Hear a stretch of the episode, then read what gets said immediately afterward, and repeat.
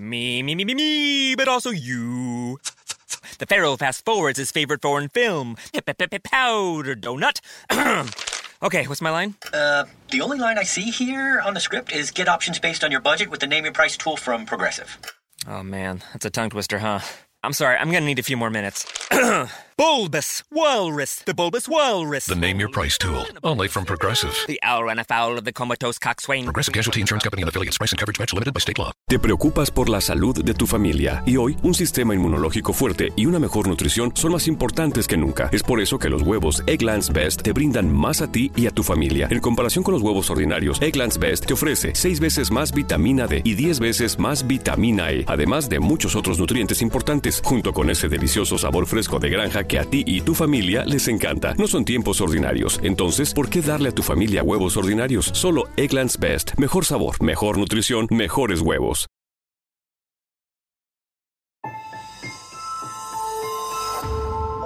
Durante años, se pensó que el Yeti vivía en los Himalayas. ¡Bienvenidos al Himalaya! Hoy, después de una extensiva investigación, sabemos que no es así. El Yeti está en México. Y este es su espacio. Yo, check this out. Good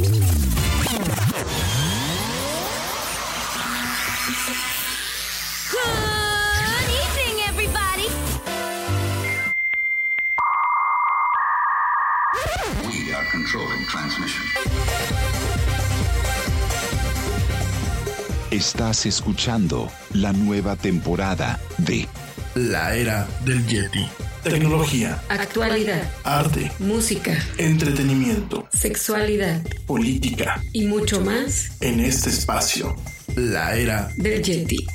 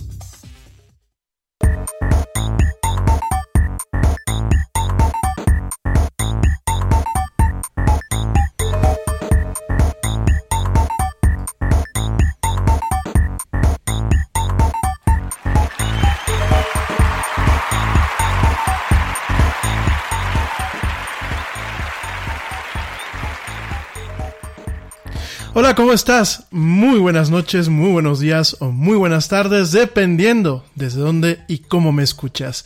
Yo soy Rami Loaiza y te doy la más cordial bienvenida a esto que es la era del Yeti. Actualidad, tecnología y mucho más en una hora. Gracias, gracias por estar conmigo. Ya regresé, no andaba muerto, andaba de parranda, como dicen aquí en México. No, fíjense que desafortunadamente, bueno, afortunadamente, eh, estas dos últimas semanas tuvimos por allá algunos compromisos de trabajo. Y por lo mismo, pues no habíamos tenido la oportunidad de estar aquí con ustedes. Entonces, eh, de verdad, eh, gracias a toda la gente que estuvo, eh, pues preguntando qué pasaba con el Yeti. Gracias a la gente que no solamente preguntó aquí en México, sino que preguntó de otros países. De verdad, mil, mil gracias, me honra. Como siempre se los he dicho, no, yo no me rajo. Eh, la del Yeti, bueno, pues seguirá eh, pues hasta que ya no, ya no me dé la voz o ya no pueda. Pero yo creo que bueno, pues esto es un proyecto eh, pues para largo, es un proyecto para largo que bueno, eh, le vamos a seguir invirtiendo algunas, algunas cosas, algunos cambios. Y lo que sí te quiero comentar, eh, antes de que se me olvide, es Eh, este, bueno, pues ahora entramos en un, en un horario invernal, en parte pues por compromisos de trabajo, en parte pues por todos los compromisos que se vienen sociales ahora en estos meses, en parte eh, porque el año pasado me acuerdo que el tráfico en general en estas fechas pues me bajaba mucho en el programa en vivo y también en las descargas, en lo que es el podcast como tal, así que eh, lo que vamos a estar haciendo desde hoy, 31 de octubre del 2019 al 15 de enero del, del, 2020, es vamos a estar transmitiendo solamente los jueves, los jueves vamos a estar transmitiendo en vivo a partir de las 7 pm hora central de la Ciudad de México, o el mismo horario normal, y vamos a estar solamente los jueves. El jueves se transmite el programa en vivo, o el jueves, habrán algunos jueves en donde directamente soltemos pues el podcast. Ya ustedes sabrán, irán viendo, pero lo que sí es que los jueves de aquí a enero es el día que toca Yeti. Entonces, eh, para que lo apunten. También, bueno, pues hemos visto que mucha gente se está poniendo al corriente en lo que es el programa. Por ahí algunos de ustedes me dijeron, oye, cuando pues los dos últimos programas que te pusiste un poco agresivo, pensamos que ya en los últimos no, no me rajo, ni el tema... ¿A poco así me sintieron agresivo? ¿De plano? No, hombre, pues no estaba enojado. Lo que pasa es que, miren, gente, la verdad sí me... ¿Cómo les diré? Sí me agobia mucho el rumbo que está tomando... Eh, que, perdón, mucho el rumbo, sí, el rumbo que está tomando el mundo, valga la redundancia, en estas últimas décadas, ¿no? No solamente en el aspecto político, no solamente en el aspecto ecológico, sino en el aspecto social, mi gente. El aspecto social, eh, ustedes pues no me dejarán, no me dejarán mentir, ahora nos estamos topando con generaciones pues que son de porcelana. Fíjense, hoy, hoy se publicaba una nota en donde la UNESCO, así como usted lo escucha, la UNESCO estaba pidiéndole a un artista que por favor tapara, tapara sus esculturas. Esculturas que eh, de alguna forma se asemejaban a pues este tipo de esculturas y estatuas que eh, pues de alguna forma vienen del renacimiento, estos desnudos, estas eh, figuras eh, totalmente pues de alguna forma anatómicamente similares a lo que es el cuerpo humano, directamente la UNESCO, la UNESCO le mandó una carta, una solicitud, para que les pusiera calzones. Háganme el fregado favor. De una vez entramos de lleno, eh, por eso fue mi molestia en los últimos dos programas. Por ahí dijeron, a Yeti le dio un infarto en el último programa y ahí quedó. No, hombre, dicen que hierba mala nunca muere, así que aquí seguimos dando lata. Eh, vamos a entrar de lleno, porque pues hay mucho que platicar y la verdad el tiempo lo tenemos muy corto. Sí, por aquí me están mandando caritas tristes de que solamente los jueves. A ver, mi gente, vamos a platicar aquí en buen plan antes de arrancar con las notas. ¿Cuántos de ustedes realmente se conectan de lunes a jueves para escucharme? Yo sé que si hay un público muy, muy, muy cautivo. Hay un público que realmente me escucha de lunes a jueves, de 7 hasta la hora que sea. Sé que hay gente como la, la, la, la querida Ale Dressler allá en Alemania, en Berlín, que me escucha aún con la diferencia de horario. Pero a ver, vamos a ser francos. Ya estamos en noviembre. ¿Ya? Mañana es noviembre. Por favor, no me le suban al volumen así de automático. Gracias. Este, ya estamos en noviembre. ¿Y qué va a pasar? Noviembre, pues entre que las fiestitas del Día de Muertos, de Halloween o de lo que nos guste celebrar. Entre los puentes, entre el corre y corre para pues ir cerrando el año. Porque bueno, muchas empresas pues en noviembre van cerrando lo que es el año. A finales de noviembre pues ya empiezan las cenas, las comidas eh, navideñas. Y diciembre pues es un estornudo.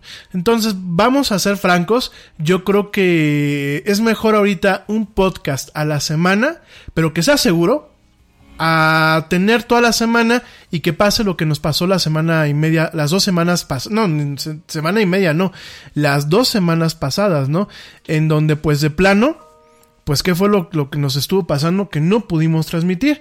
Yo en ese sentido pues sí me comprometo con ustedes a que cada jueves va a haber un, la era del Yeti, ya sea en vivo obviamente para platicar con ustedes más a gusto o grabado, pero prefiero cumplir con ese con esta parte, con este compromiso de esa forma a eh, realmente decir, pues seguimos de lunes a jueves y que realmente yo no pueda cumplir y que además pues yo a lo mejor me esfuerzo en cumplir y no haya el público que realmente eh, se requiere, ¿no? Eso por un lado, porque algún, muchos de ustedes me van a decir, pero nosotros te escuchamos por Spotify, mi querido Yeti. Sí, yo lo sé y se los agradezco. Pero ¿cuántos de ustedes se están poniendo al corriente todavía con programas? No de hace 15 días, no de hace un mes, sino de hace tres meses.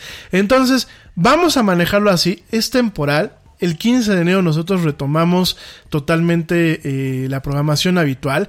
¿Qué significa esto? Que a excepción del año pasado, Ahora sí, en Navidad y en Año Nuevo, pues va a haber lo que es la era del Yeti. Obviamente los va a dejar grabados con anticipación, pero bueno, eh, aquí la cosa es que sí vamos a estar transmitiendo seguros cada jueves. Obviamente, si el programa y ustedes lo demandan, a lo mejor nos quedamos un ratito más, un ratito menos, pero prefiero comprometerme con ustedes cada jueves. Dejen de mandarme caritas tristes.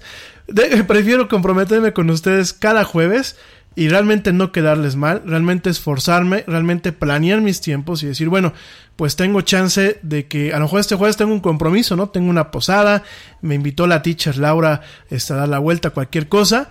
Prefiero yo, este, inclusive decir, de una vez dejo grabar el programa a no cumplir con ustedes. Así que dejen de mandarme caritas tristes. No, yo, yo aprecio, la verdad lo aprecio. Ya, ya los extrañaba, eh, no se crean, eh, ya los extrañaba. Este, extrañaba a todo el mundo. Aunque ahora están muy habladores, eh. Bueno, no, no voy a apelar ahorita mucho el Messenger porque si no aquí me voy a, seguir un rato con la plática. Mejor me voy directamente con lo que tenemos planeado para hoy. Y bueno, eh, déjenme realmente retomar el tema de las estatuas porque pues de alguna forma es... Eh, no, no, no, es un epi, no, no es un epílogo porque... Sí. Por aquí ya están diciendo que se pongan una bolsa en la cabeza los que propusieron lo de lo de que se pongan ropa interior a las esculturas por considerarlas impropias. Déjame te platico y digo esto esto no es un epílogo a los dos programas pasados del Yeti posmoderno. Realmente no es un epílogo porque vamos a seguir tocando el tema de la posmodernidad, pero quiero que realmente vinculemos los dos programas, eh, los dos últimos programas que tuvimos con este. Fíjate que la UNESCO el día de hoy pidió, bueno, en esta semana pidió que le pusieran ropa interior a las esculturas por considerarlas impropias. Pues, pues sí, fíjate nada más, eh, la exposición que se llama Memory of Me, del artista visual Stephen Simon, perdón, Stefan, Stefan Simon, perdónenme, Stefan Simón, ni Stefan, ni Stephen Simon, ni nada, Stefan Simón. Fíjense que recibió una, una solicitud por parte de la UNESCO. Fíjense nada más lo grave, señores. Una, una solicitud por parte de la UNESCO para cubrir sus esculturas desnudas con ropa interior, pues estas habían sido consideradas como impropias para el público de la organización. Esta exposición a la que pertenecen estas culturas, que te lo acabo de comentar, se llama Memory of Me, tiene el objetivo de hacer reflexionar a sus espectadores sobre las selfies y el comportamiento que tienen en las redes sociales. De hecho, bueno, pues muchas de estas esculturas vemos a un, un desnudo como muchas de las obras del Renacimiento. Vemos este pues a un ente totalmente desnudo con un teléfono tomándose fotos. Al respecto, bueno, eh, eh, en, este can, en este caso, eh, lo que es la UNESCO, lo que es la Organización de las Naciones Unidas para la Educación, la Ciencia y la Cultura, le solicitó a Estefan que hiciera algo para evitar herir la sensibilidad del gran público. Háganme el chingao favor. A la UNESCO le salió lo, mocho, como decimos aquí en México. Le salió lo obtuso, porque esta es la palabra. Pues sí, le salió de lo peor. Sí, le salió de lo peor a lo que es eh, directamente a la UNESCO.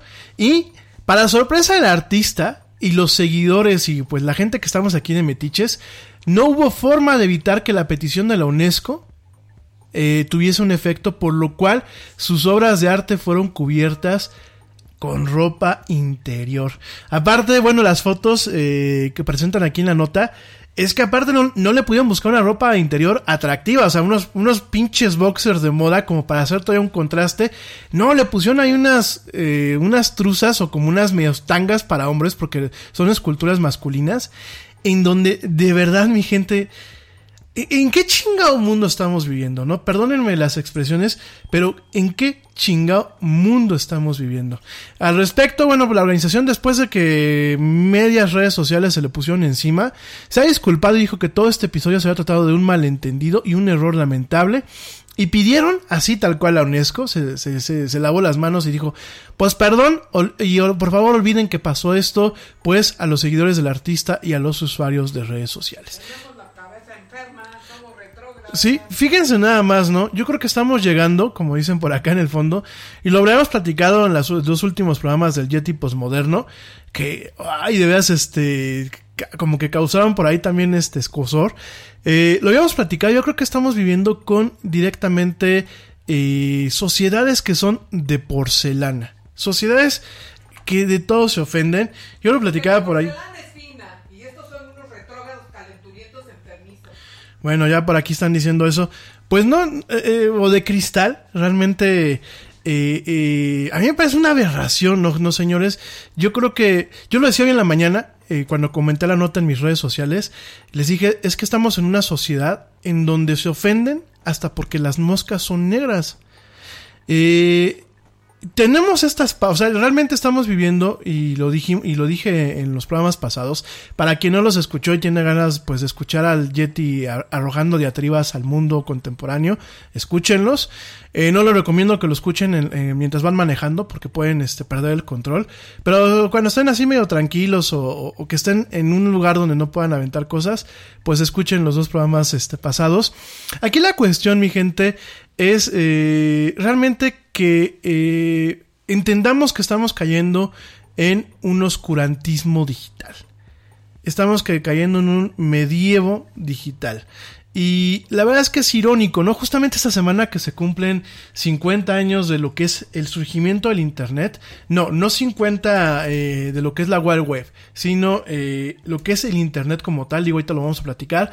La verdad es que en esta semana tan eh, tan curiosa, tan curiosa eh, en torno a lo que fue la creación del Internet, eh, lo que es como tal el, la formación de la red de redes, es muy curioso que pues ver cómo está el mundo y cómo mucho de la perspectiva geopolítica y social que estamos viviendo hoy en día ha sido afectada diametralmente por lo que son las redes sociales y los medios contemporáneos como lo es pues directamente el acceso a sitios de streaming de video como lo es directamente la, mensajería instantánea como lo es eh, la capacidad de viralizar eh, conceptos memes o notas aún aquellas que son falsas en cuestión de minutos, ¿no? Entonces realmente eh, lo que estamos viviendo pues es un yo pienso que es un punto de la historia de la raza humana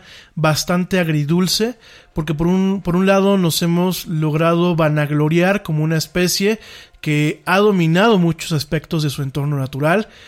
Eh, tristemente, bueno, pues a costa del detrimento de lo que es el balance eh, en los ecosistemas y pues eh, el abuso de lo que son los recursos naturales, eso por un lado, y por el otro pues también nos topamos con la, el pues la vanagloria de una raza que ha logrado dominar las telecomunicaciones, que ha logrado crear experiencias instantáneas, que ha logrado pues de alguna forma capturar y congelar el momento. Y ya lo decía eh, este señor Requena, eh, que bueno, pues es un teórico de la imagen y de la comunicación, decían que bueno, la imagen pues era de alguna forma un esfuerzo del ser humano por volverse inmortal.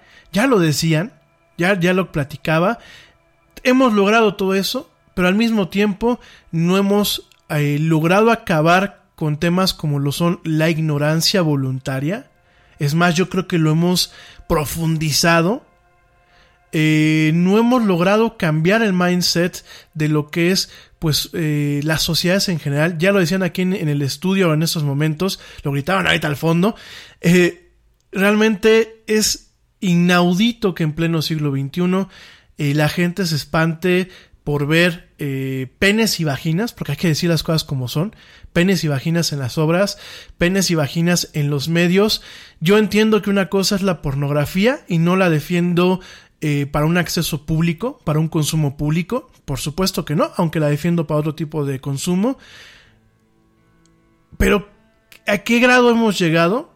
En donde encontramos plataformas que deberían de alguna forma buscar una comunicación total, totalmente libre y abierta, obviamente con ciertos eh, candados o con ciertos límites, y en vez de hacerlo, censuran, por ejemplo, pues obras de arte en donde aparecen desnudos, como ha pasado con Facebook, como ha pasado muchas veces con Instagram, inclusive censuran el cuerpo femenino, inclusive censuran pues obras de arte no solamente de antiguas, sino obras de arte materializadas en fotografía contemporánea, sobre todo con aquellas fotografías del boudoir, en donde vemos pues a, cuerpos desnudos de mujeres eh, habemos esta censura, pero por otro lado vemos a este tipo de redes siendo sumamente permisivas con mensajes de odio, con discursos políticos que suelen ser nocivos, con eh, tratados de desinformación y con diversas cosas, ¿no? Entonces, pues realmente nos encontramos en un paradigma eh, pues de lo que es la evolución humana en diferentes aspectos.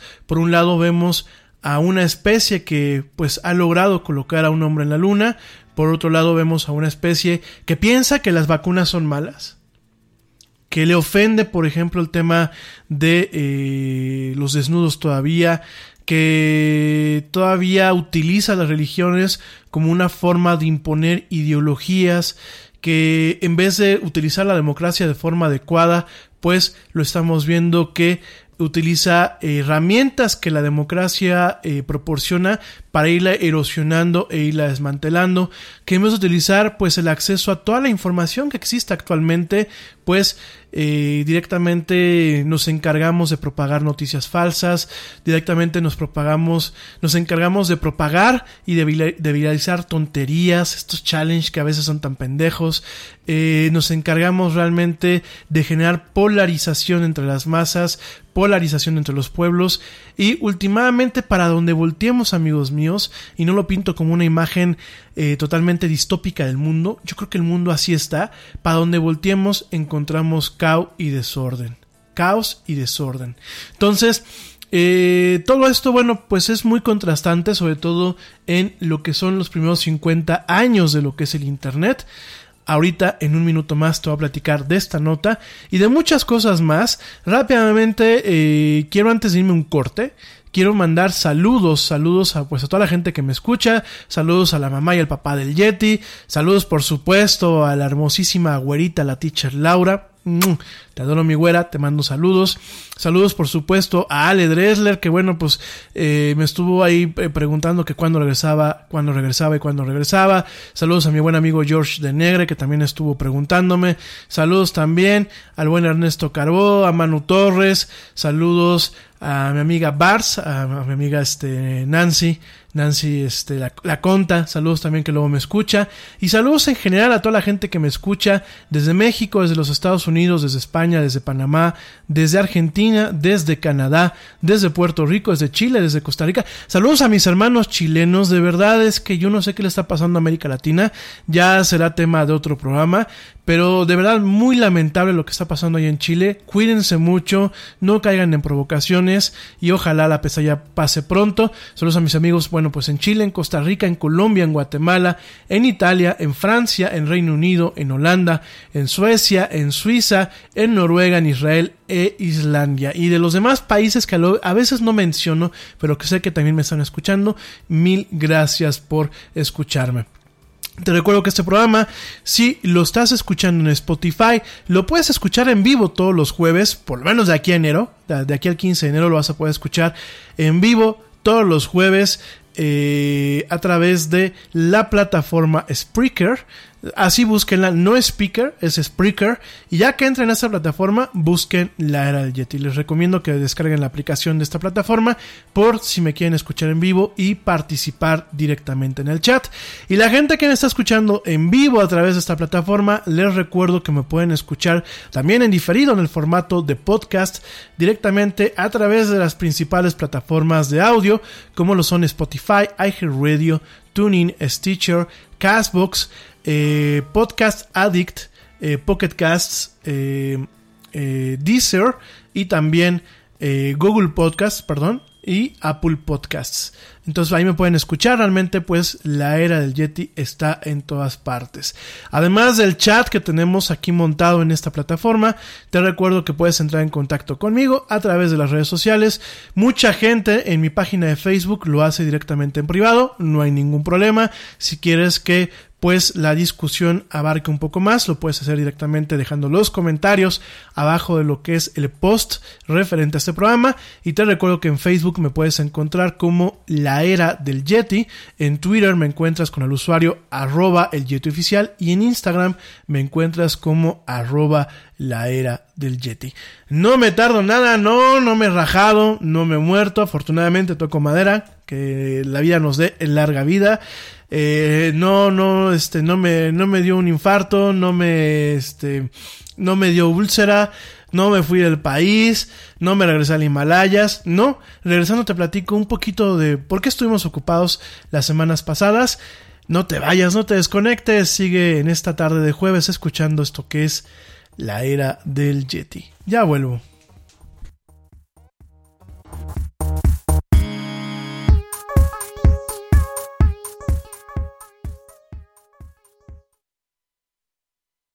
Yo, check this out.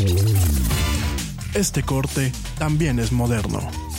No te vayas.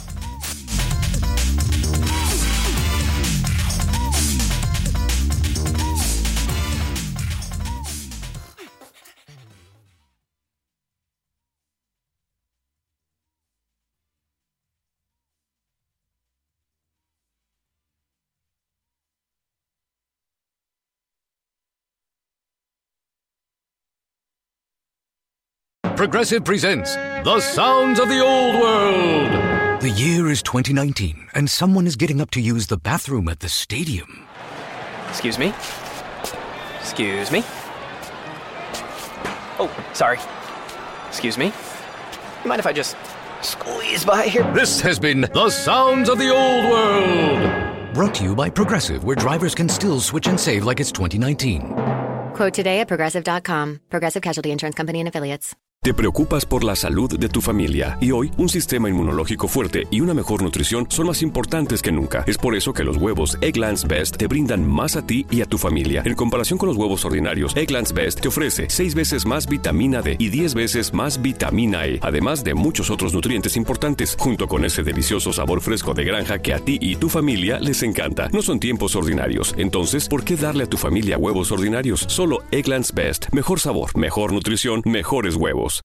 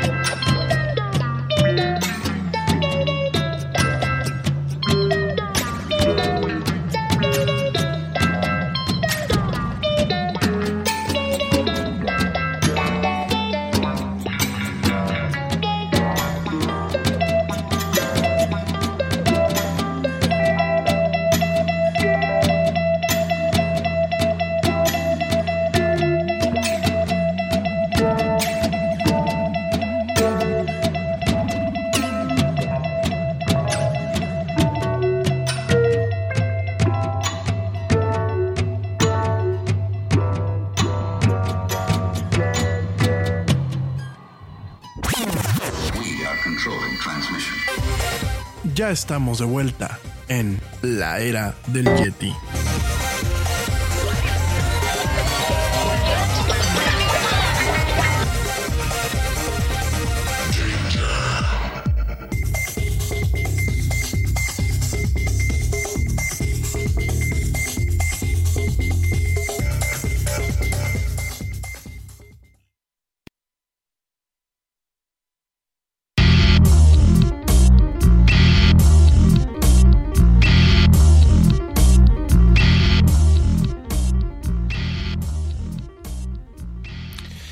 Ya estamos de vuelta en esto que es la era del Yeti. Mil gracias a la gente que continúa escuchándome.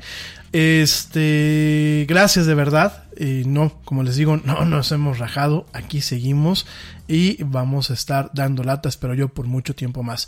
Oigan, mi gente, fíjate que antes de platicarte qué fue lo que estuvimos haciendo eh, en estas semanas, digo, es interesante porque pues de ahí voy a platicar uno de los temas del día de hoy. Eh, fíjate que está habiendo un tema a nivel mundial y bueno, aquí la gente que me escucha en México pues ya estará más que al tanto, pero también está pasando en los Estados Unidos, sobre todo por ejemplo en California, en el aeropuerto de Los Ángeles, hay un tema en contra de lo que son los servicios de ride sharing, que bueno, originalmente hay que también entender eh, que el ride sharing era el poder compartir pues lo que es tu viaje, ¿no? De ahí pues se volvió un tema de una economía nueva, una economía pues de alguna forma buscando un poco el aire emprendedor. Y de ahí bueno pues directamente surgen empresas como Uber, como Cabify, eh, como Lyft en los Estados Unidos.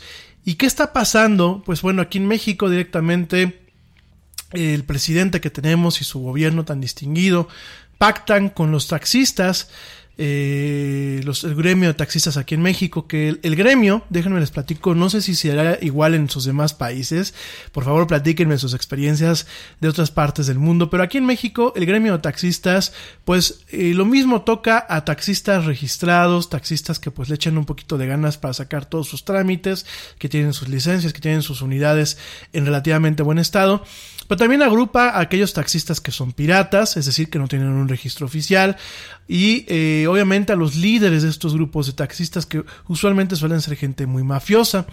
Entonces, eh, aquí en México, ¿qué es lo que está pasando? Pues directamente eh, han presionado al gobierno y el gobierno, pues como tantas promesas de campaña por buscar votos, eh, lo que está haciendo ahorita el gobierno es poner todo el peso, utilizar la Guardia Nacional que recientemente se creó en este país para perseguir a los Ubers, a los Cabifys y a todos los servicios de esta índole en los aeropuertos, de tal forma que, eh, pues no, no, este, no, no, no, no puedan recoger gente, ¿no? Eh, digo, eso es un tema que no voy a entrar porque no nos vamos a amargar la noche de jueves. Sin embargo, si pensábamos que solamente aquí en México eh, se tomaban decisiones tontas. Porque déjenme decirles, miren, ahorita que iba llegando yo aquí al estudio de la área del Yeti, estaba yo metiendo mi, mi coche y un taxista pasó por casi casi a punto de pegarme en el espejo y de darme un rozón, un tallón este eh, a mi coche. Todo esto por querer esquivar el tope, treparse a la banqueta y, esquivar, y esquivar el tope eh, que está delante de donde está la entrada aquí al, al estudio de grabación de la Yeti. Y, eh, y, y, aparte, esta es una zona donde está el estudio de grabación del Yeti, es una zona pues prácticamente residencial, digo, sí hay bastantes oficinas, pero hay, es prácticamente todo lo demás es residencial, ¿no? Entonces el señor iba casi casi 80 en una zona de 40. Donde aparte, pues hay mucha gente ahorita aquí en México, pues haciendo trick or treat, como le llaman en Estados Unidos, o como lo decimos aquí en México, pidiendo calaverita.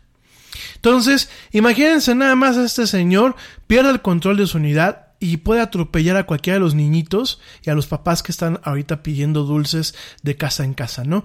Entonces, eh, a lo que voy es, los señores han tenido una vida aquí y en Estados Unidos, han tenido una vida por poner de sí para tener buenas unidades, para tener buen servicio, para evitar que haya inseguridad, para evitar eh, que uno los etiquete como pues una escoria de la sociedad, porque directamente yo a muchos taxistas Digo, yo sé que hay muchos que pues le batallan y es la única forma en la que le pueden batallar.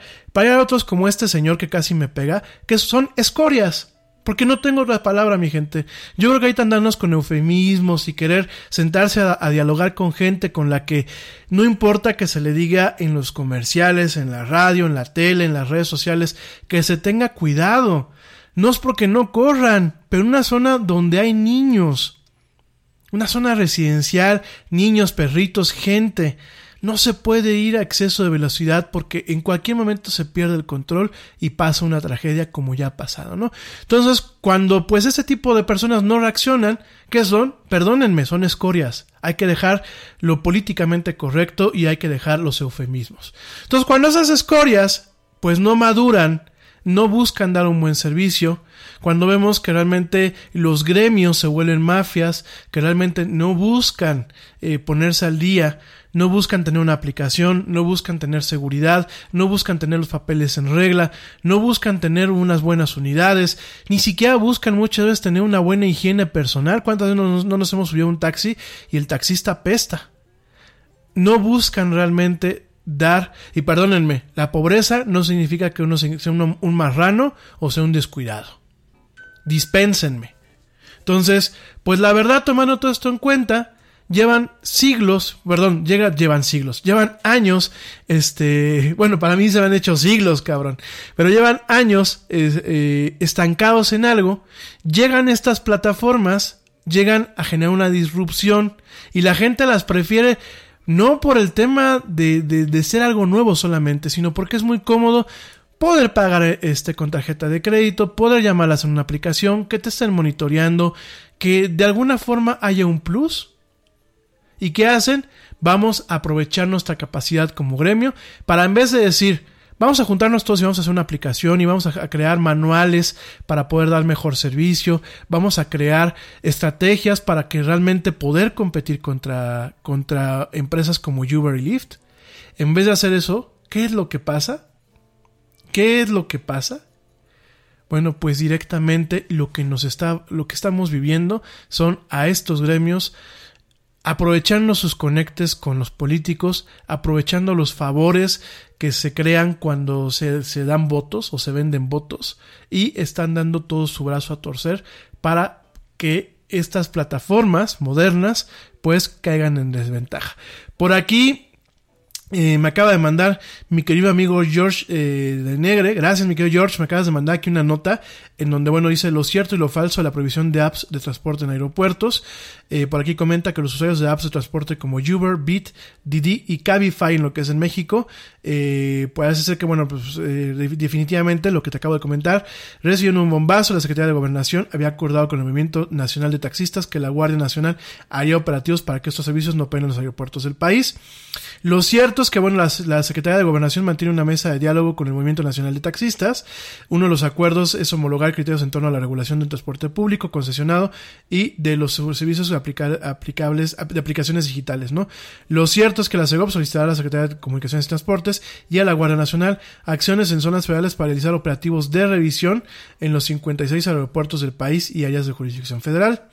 Lo falso es que habrá operativos contra los vehículos de las apps de transportes. Bueno, aquí es una contradicción. Yo no sé qué, qué opinas, mi querido George, pero, o sea, por un lado, van a haber, o, hay acciones en zonas federales para realizar operativos de revisión, ¿no? Por otro lado, dicen que no van a haber operativos contra los vehículos de apps de transportes, ¿no? O sea, sí, pero no. Bueno, eh, yo entiendo, porque aquí, por ejemplo, se comenta que las apps de transporte privado no están reguladas en ninguna ley mexicana. Y las leyes de movilidad son de carácter local, es decir, a cada entidad federativa le corresponde regularlas, ¿no?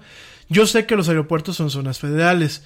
Yo entiendo, porque por ahí el otro día me decía mi amiga Gina, mi hermanastra Gina me decía, es que en ocasiones pues estos eh, taxistas compiten en desigualdad contra estas plataformas.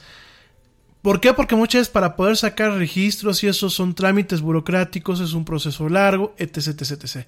Lo cierto es que sí existen ciertas normativas que eh, de alguna forma manejan algo que es el servicio de transporte privado, en lo que es la parte de servicios de transportación, no de particulares, sino servicios de transportación privados, como lo son pues servicios de limosina, de transporte de personal privado, etc, etc. Eh, de ahí es donde muchas pues han agarrado estos servicios, eso por un lado, aunque si lo vemos pues realmente con una perspectiva fría, sí eh, hay un tema de transporte público, ¿no? Eh, eso es por un lado, ¿no? Yo entiendo esta parte, pero también entiendo que los taxistas tuvieron mucho tiempo y lo siguen teniendo para realmente decir, ¿sabes qué? Me voy a ganar la simpatía del público. ¿Y qué hacen? Hace unas semanas pusieron de cabeza la Ciudad de México aquí en este país. De cabeza, genuinamente de cabeza. Rompieron cosas, robaron cosas, eh, dejaron hecho un mierdero. Obviamente ocasionaron trastornos en trabajo, trastornos a lo que es la ciudadanía. Oigan, así no se ganan simpatías. Punto número uno. Punto número dos. Insisto, si realmente quisieran tener una perspectiva de mercado, o una perspectiva de realmente, pues lo que hace un empresario cuando tiene ganas de salir adelante, bueno, pienso yo que los empresarios que realmente tienen ganas de salir adelante, ¿no? En vez de decir, voy a demandar a la competencia por mis pelotas, voy a ver cómo supero la competencia. Para eso hay el tema del benchmarking. Y miren, no hace falta grandes cambios. Un cambio es, sean corteses, un cambio es den buen servicio. Un, cambio es traigan sus unidades en buen estado. Un cambio es bañense cabrones. Un cambio es directamente empezar con cosas pequeñas. Empezar con gestos en donde la gente digamos, chingao, se están poniendo las pilas, ¿no? Pero si hacen desmadres, si rompen cosas, si siguen habiendo taxis piratas, si los taxis en la Ciudad de México una temporadita, que subirte un taxi era sentencia de secuestro express o de asalto. Y lo sigue habiendo todavía. No porque en Uber no se hayan dado casos, pero estadísticamente son más los casos en taxis que en Ubers. No te aceptan tarjeta de crédito o el clásico, no voy para allá. ¿Cuántas veces uno no le ha hecho una parada a un taxi y no se para? Y ahora se quejan. Hay que tener dos gramitos de madre. Genuinamente se los digo de, de, buen plan. Ya no les pido que tengan madre completa, cabrón. Porque hay gente que definitivamente no tienen madre. Pero que tengan dos gramitos de madre, o dos gramitos de abuela, o dos gramitos de esposa. Chingao. De verdad, gente no, no, no, o sea, los taxistas no esperen que el público les tengamos simpatía después de lo que siguen haciendo hasta el momento y, de las formas tan ruines y tan sucias con las que pactan el gobierno. Yo, mientras no pueda ocupar un taxi, no lo voy a hacer. Fíjense, me pasó el otro día, eh, venía yo de visitar a, la teacher, me tocó este visita con Yucal ese fin de semana, llego yo a Querétaro y, y ¿qué pasa? Bueno, había un desmadre porque aparte había surge pricing en, en, Uber. El Uber de costar a la casa del Yeti de costar 150 pesos desde, la, estación de autobuses empezó a costar 300 y dije, no, pues ni lo que me sale ir a visitar a la teacher, ¿no? Entonces, este, eh, pues me tocó agarrar un taxi. El taxi iba en horrorosas condiciones la unidad, no había ni cinturón de seguridad. Y aparte me subo yo. Y el señor para ahorrarse viajes agarra y dice, pues ¿quién va para donde va el Yeti? Ah, una señora. Órale, trépese. Oye, yo pagué servicio completo, no, no pagué taxi comunitario. Yo sé que en países como Israel, yo sé que en varios países eh, que me están escuchando, en, algunas partes de Alemania, en algunos países europeos, yo sé que el servicio de taxi eh, generalmente es comunitario, en el sentido de que, bueno, pues, ¿cuántos van para tal parte y el taxi te lleva? Sé que el, cuando no va una sola persona se vuelve un poco más caro. Pero en este caso yo la verdad dije, güey, yo iba muy preocupado porque ahorita me van a saltar. Yo no sé si la señora realmente venía con buenas intenciones, ¿no? Al final, pues no. Todo fue un tema muy decente. Pero nada más dense cuenta, el pobre taxi, cada vez que pasamos un tope, pues entre que el Yeti está gordito, entre que la señora estaba gordita y que el taxi estaba en malas, en malas condiciones, el taxi no solamente brincaba y vibraba, rechinaba que en cualquier momento se cae el asiento, ¿no? Entonces, genuinamente, y lo digo eh, como son las cosas, en vez de luchar contra lo que ya está, porque si ustedes le dan en la torre a Spotify, que ya, perdón, a, a Cabify, a Uber y a este tipo de plataformas, al final del día algo llegará. Algo llegará que le dé de vuelta a la ley o seguirán habiendo esta proliferación de servicios privados de transporte, de estos que pues muchas veces eh, digo, en México lleva más de una década, ¿no? Me, conozco una fundación para la cual yo trabajé que tenía algo que le llamaban gacelas y que tú no hablabas por teléfono, oye, pues ando aquí, me mandas un, un chofer, te mandaron un chofer y órale. Sin necesidad de aplicación, si lo quieren ver así. Hasta puedes dejar programados los viajes. Entonces, fíjense nada más, mi gente. Algo llegará. No se opongan al futuro, mejor pónganse las pilas.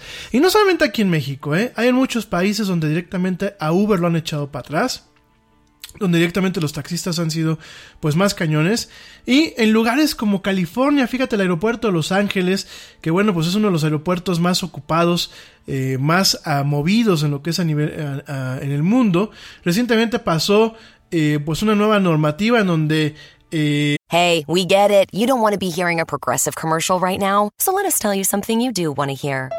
You are powerful. You're a warrior who bathes in your enemy's tears. Then you step out of that refreshing tear bath and into a bathrobe that somehow looks good on you. Yeah, you can pull off a robe. There. Don't you feel better? You'll also feel better when you save money for driving safely with Snapshot from Progressive. Mmm, savings you can use to buy more robes. Progressive Casualty Insurance Company and affiliates. Snapshot not available in California, North Carolina, or from all agents. Nada es más importante que la salud de tu familia, y hoy todos buscamos un sistema inmunológico fuerte y una mejor nutrición. Es por eso que los huevos Egglands Best te brindan más a ti y a tu familia. En comparación con los huevos ordinarios, Egglands Best te ofrece 6 veces más vitamina D y 10 veces más vitamina E, además de muchos otros nutrientes importantes, junto con ese sabor delicioso y fresco de la granja que a ti y a tu familia les encanta. Todos queremos lo mejor para nuestras familias. Entonces, ¿por qué no los mejores Solo Egglands Best. Mejor sabor, mejor nutrición, mejores huevos. Los Ubers, Lyft y bueno, estos servicios podrán recoger a eh, los pasajeros directamente lejos de lo que son las terminales. Entonces, pues el día de ayer habían largas filas, habían demoras, habían, bueno, un caos en el aeropuerto de Los Ángeles, este aeropuerto de Los Ángeles International Airport, en donde, pues directamente ya estos servicios de ride sharing no pueden recoger eh, pasajeros afuera de las terminales, directamente de las llegadas y de las salidas, sino que eh, ya no eh, van a tener que, ¿cómo se llama? Eh, pues que eh, o tomar un taxi carísimo y con su mal servicio, o agarrar un shuttle bus, uno de estos este, autobuses, o directamente eh, tomar un shuttle que los llevará a una zona en donde, bueno, pues se pueda tomar directamente uno de estos servicios, ¿no? Ayer fue un caos. Yo no quiero ver ahora que viene el Día de Acción de Gracias en Estados Unidos y lo que es Navidad y Año Nuevo, el caos que se va a armar en este aeropuerto con estos cambios, ¿no? Y fíjense que eso me lleva a un tema, un tema bastante interesante. ¿Qué fue lo que estuve haciendo las semanas pasadas? Fíjense que un cliente se iba a China, pues directamente a eh, a una feria, una feria de agricultura. Entonces, pues este cliente me, me, habla y me dice, ¿sabes qué, compadre? Traemos esta feria, traemos un bomberazo, ¿nos puedes armar un video institucional o un video corporativo, como ustedes lo quieran llamar? que además pues esté realmente dirigido para este evento y bueno pues eso fue lo que nos compitió las dos semanas pasadas no solamente fue armar el video tuvimos que nos tocó armar un catálogo de productos nos tocó eh, pues directamente darles una capacitación, nos tocó mandar a imprimir tarjetas, fue la verdad un tema maratónico, ¿no? Entre eso, pues entre que también eh, nos tocaban por ahí eh, otro tipo de trabajos, pues la verdad por eso nos salimos al aire, ¿no? Y eh, yo, yo creo que le fue muy bien a, mi cliente. La verdad, yo creo que iba muy bien preparado. También le dimos una capacitación. Eh, lo capacitamos, pues, para así para hacer negocios con los chinos. Porque hacer negocios con los chinos, pues, obviamente tiene su protocolo, tiene su chiste, ¿no? Yo no, no, eh, obviamente no lo sabía antes de investigar todo lo necesario para poderles dar la capacitación a, a mis clientes. Pero yo no sabía que los chinos son igual que los japoneses, que cuando tú les das una tarjeta de presentación, se las tienes que dar con las dos manos. Y cuando ellos te una tarjeta de presentación, las tienes que recibir con las dos manos, verla detenidamente, o sea, no nada más así de, ah, ya me la llevan, pues chido, gracias, ¿no? Y, y, y botarla donde quepa. Y si realmente tú tienes ganas de hacer un negocio con ellos o de mostrarles un respeto y un interés, tienes que guardártelo, fíjense nada más el protocolo, en la bolsa izquierda de la camisa que traigas puesta. Entonces, pues eh, se les dio una capacitación, obviamente. Eh, yo creo que les está yendo muy bien porque siguen por allá, regresan ahora en estos días. Y eh, la verdad, yo noté algo, digo, a pesar de que mis clientes tienen mucha visión y tienen mucho empuje y tienen eh, pues mucha valía y tienen un producto muy bien hecho, hecho con pasión, hecho con calidad, hecho con, con muchas cosas que realmente hoy se esperan y se dan por sentadas, pero que mucha gente no, la, no las cumple. Me doy cuenta que eh, no por ellos, sino por otras empresas, que por ahí también me, consultaron cuando compartí el video que llevamos a cabo, me doy cuenta que realmente las pymes muchas veces no están preparadas. Las pymes, para la gente que me escucha de fuera, son las pequeñas y medianas empresas, ¿no? Y ya también tenemos una nueva clasificación que son las MIPYMES, que son las micro, pequeñas y medianas empresas, ¿no? Son empresas que no tienen más de, en algunos contextos, más de 100 trabajadores o más de 500, ¿no? Entonces, ¿qué pasa con las pymes? Las empresas pequeñas en general a nivel mundial. Digo, si las grandes como lo son, lo, han sido Kodak, como lo ha sido BlackBerry, como lo fue en su momento MySpace, como lo fue en su momento Compaq, como lo fueron diferentes empresas a nivel eh, mundial no lograron ajustarse a los, a los, nuevos cambios y vemos gremios como los taxistas que tampoco se logran ajustar a los nuevos tiempos y vemos inclusive gobiernos que no logran ajustarse a las nuevas épocas. Por aquí el gobierno que tenemos en México dicen que las energías renovables son más caras que las energías que contaminan, pero bueno, ya lo hemos platicado y lo platicaremos después a posteriori. Las pymes, eh, que muchas son familiares aquí en México, tienen ese problema, mi gente tienen ese problema en donde en vez de realmente prepararse para un tema eh, de competencia en tiempos modernos, ¿qué es lo que pasa? Pues se estancan. Y se estancan porque muchas veces las pequeñas empresas no son empresas, mi gente. Perdonen que se los diga, no son ni negocios ni empresas. Aquí en México tenemos una palabra, eh, le llamamos changarro, yo quiero pensar que el equivalente en, en, en, por ejemplo, en castellano es pues una especie de chiringuito o, o, de chisme, como lo dicen por allá. Corríjanme si estoy mal con la, con la, con la palabra, pero realmente eh, yo pienso que aquí en mexicano hacemos, nos da por hacer changarros, ¿no? ¿Qué es un changarro? Un changarro no es un negocio pequeño. Yo al principio así lo entendía. No, un changarro es la forma de querer generar una entidad productiva y la forma en la que se lleva. Miren, cuando yo entiendo un negocio, un negocio pues es una serie de actividades productivas en donde yo genero un valor agregado y un valor de, eh, y beneficios a lo que es obviamente los dueños del negocio, pero también al capital humano, que a mí me parece que el capital humano es sagrado, mi gente no me gusta llamarle recurso humano, me gusta plantearlo como capital humano. Y el capital humano me parece que es sagrado. Me parece que se debe de respetar, que se debe de cuidar, que se debe de desarrollar, que se debe en muchos aspectos de consentir, que se debe de formar, por supuesto, no solamente desde las políticas de una empresa, sino de ofrecer oportunidades de desarrollo y formación personal. Me parece que se debe de generar un bienestar y realmente repartir y compartir los beneficios, aquí en México le llamamos utilidades, de lo que es el negocio, no solamente a nivel económico, sino a nivel de realmente generar abundancia. Fíjate que yo tengo, eh, yo siempre, bueno, no siempre, en esta última década lo que yo estoy tratando de, de alcanzar en lo que yo hago es abundancia. ¿Por qué? La riqueza, amigos míos, la riqueza es algo efímero. Yo hoy gano 500 pesos, o gano mil pesos, o gano dos mil pesos, y ¿qué pasa? En un fin de semana salgo con mis papás, salgo con mi novia, la teacher, o salgo con los amigos, y esos mil pesos a lo mejor se me van ni siquiera en un día, se me van en una sentada. La riqueza es efímera. Y la riqueza, como muchos nos ha tocado vivirla, tenemos momentos muy buenos, y tenemos momentos muy muy tristes y muy malos. Por supuesto que hay formas de prever, pero en, torno a lo que es riqueza económica hay subes y bajas, ¿no? Claro, mientras no te apellides Slim, Azcárraga, Gates, eh, por supuesto, ¿no? Yo ya cuando llegas a esos límites, pues no hay tanto, no hay sub y bajas. Pero cuando eres ciudadano de a pie, tenemos estas subidas y estas bajas. Si eres empresario, pues los vives un poco más fuerte. Si eres asalariado, pues a veces tienes la fortuna de tener un trabajo sólido y estable que te dura por muchos años. Y llega un momento en que te dicen goodbye y ahí tienes esta bajada, ¿no? Eso para mí es la riqueza. Por un lado. Por el otro lado, la abundancia creo yo que es algo un poco más permanente, ¿no?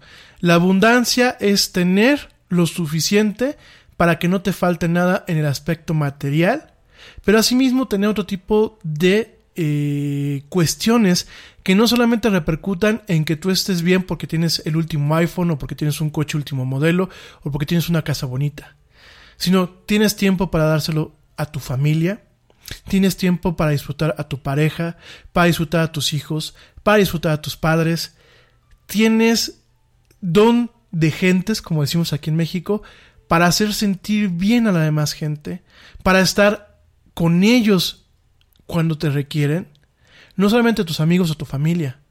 Cuando tú tienes un equipo a cargo tuyo, un buen líder no es el que manda, no es el jefe. Un buen líder se vuelve un guía. Y el guía tiene que estar muchas veces para su equipo. No solamente para guiarlos, sino para apoyarlos. Y la abundancia es algo mucho más complejo porque al final del día la abundancia perdura. Porque la abundancia amplifica lo que la riqueza material en su momento te da. Yo veo mucha gente que tiene mucho dinero y no tienen abundancia. Porque sus hijos son drogos, porque caen en drogas, porque caen en adicciones, porque etc.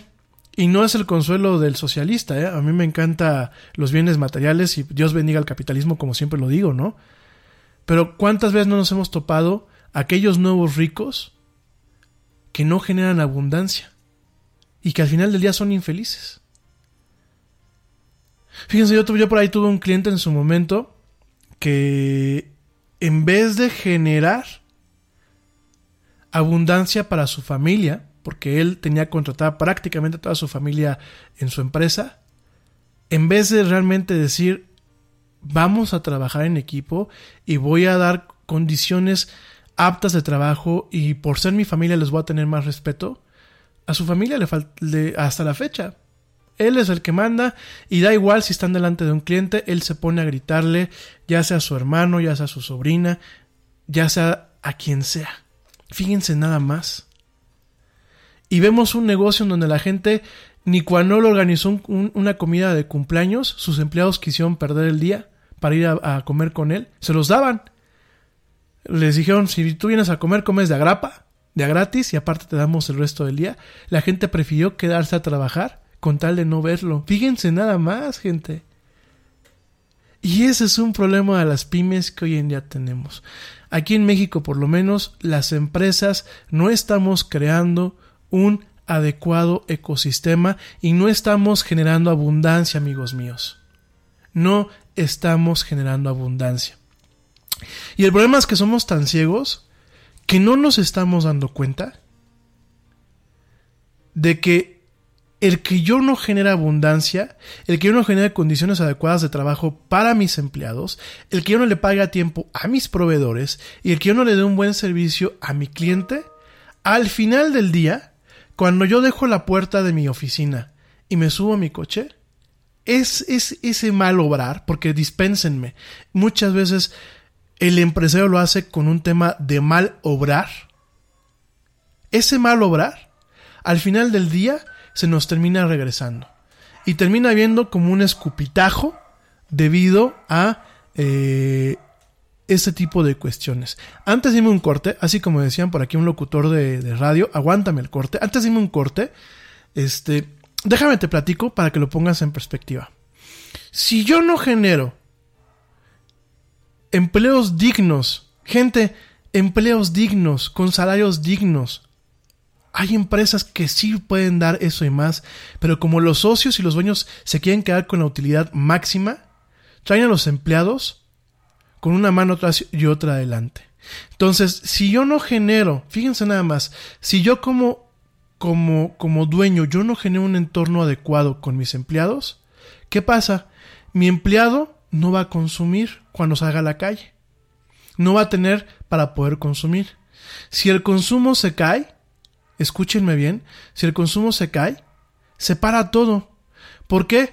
Porque a lo mejor, vamos a pensar, yo tengo una empresa que hace chocolates. y, y, yo busco escatimar en todo para yo quedarme con la máxima utilidad. Tengo instalaciones en donde se cae, todo se cae, tengo equipo prácticamente de antes de la Segunda Guerra Mundial, tengo eh, todo mal, todo hecho un maltrecho, ¿no? Todo así del, del carajo, ¿no? Y aparte a mis empleados no les pago bien, no compro cosas nuevas, no le pago a mis, em, no le pago a tiempo a mis proveedores. O sea, soy un mal empresario. Entonces, ¿qué pasa? Mis empleados salen a la calle. ¿Y qué pasa? Pues como no tienen suficiente dinero, van a un centro comercial, ven productos que a lo mejor son los míos, no con la misma etiqueta, pero a lo mejor son los míos. Es, yo produzco el chocolate el Yeti, pero a lo mejor Nestlé me lo compra y hace el chocolate abuelita. Le ponen nada más la etiqueta de chocolate abuelita. Entonces salen ellos y dicen, no manches, el chocolate abuelita cuesta 120 pesos. ¿Es eso o compro lo básico? Tal cual, amigos. Y que dicen, no, pues no lo voy a comprar. Entonces fíjense nada más, ahí ya cómo me está afectando. Porque entonces Nestlé me dice, oye compadre, hoy te voy a comprar menos chocolate. Porque no me están comprando en las calles y a mí ya me afecta, y en vez de agarrar y decir, yo tengo parte de la culpa por no trasladar un valor agregado, ah, no, recorto a lo güey empleados, sigo recortando más la inversión y todo para mantener un tema de utilidad. Y hay amigos míos, es cuando estamos hablando de un changarro, no de un negocio, porque un negocio genera valor para todo el mundo, un valor agregado, genera abundancia para todo el mundo. Cuando yo tengo algo, una actividad productiva que solamente me genera a mí, a costa de mis proveedores, a costa de mi, de, mi capital humano, a costa de mis recursos, perdónenme, eso es un changarro, eso no es un negocio, ¿eh? Y miren que he tenido contacto con tanta gente así. El cuate que no tiene una oficina digna, porque no hace falta. Y se le iban los gerentes de ventas pues porque no les pagaba bien. Porque no les daba confianza. Porque realmente no había un apoyo. No les daba computadora. No les, luego no les pagaba la gasolina. Y, se quejaba. Es que otra vez se me fue el gerente de ventas. Pues compadre, llevas seis gerentes de venta en un, año. El problema no es, no es el mercado ni son ellos. El problema eres tú. Y esos queridos, queridos, queridos amigos, es el problema de las pymes, de estas pequeñas empresas, hoy en día. Si las grandes cometen errores como lo cometió Kodak en su momento, las chicas los cometen más.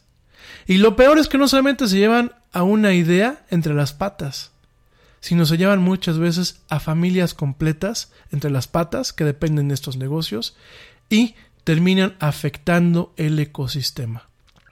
Si tú, amigo que me escuchas, tienes una empresa y estás esperando que tus proveedores te financien a 60 o 90 días, cuando tú tienes las posibilidades de pagar inmediatamente, si no pagas en tiempo, si no pagas a tiempo, si regateas, si eres ojete con tus empleados, si no estás dando un valor agregado y adecuado con tu producto, no tienes derecho a salir a quejarte de que las cosas en el mundo no funcionan como tú quisieras, porque no eres un hombre de negocios, eres un maldito changarrero. Las cosas como son y vamos a dejarnos de eufemismos y de ser políticamente correctos en una época en donde hay que decir las cosas como son aunque duelan.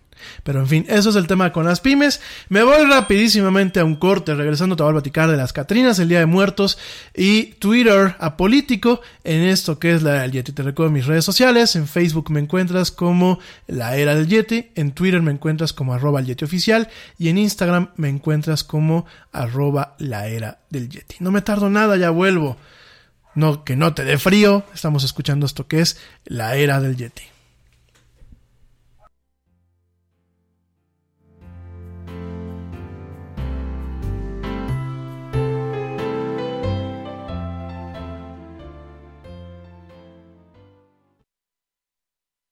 Yo, check this out. Este corte también es moderno. No te vayas.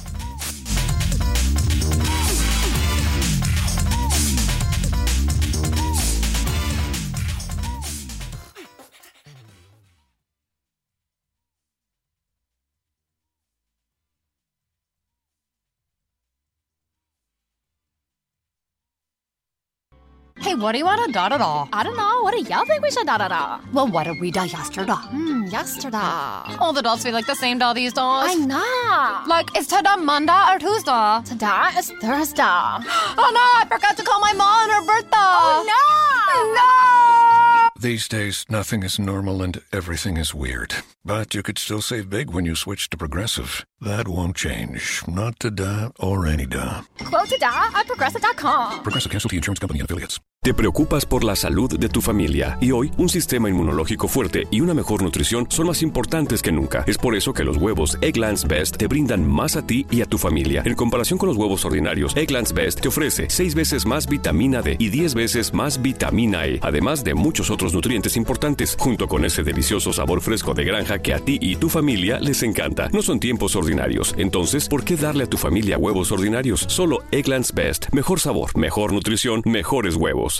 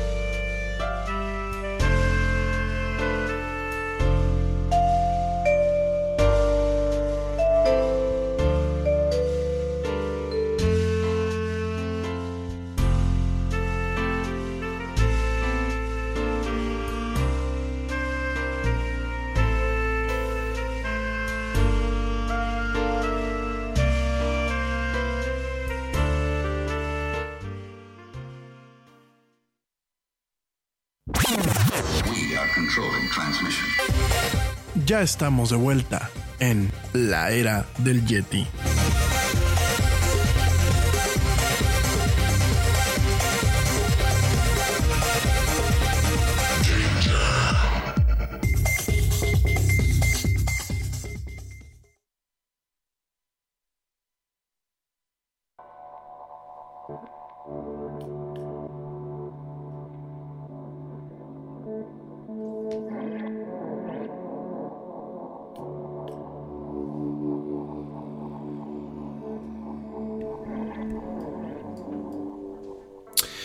Estamos de vuelta en esto que es la era del Yeti. Mil gracias a la gente que continúa escuchándome en esta emisión en vivo.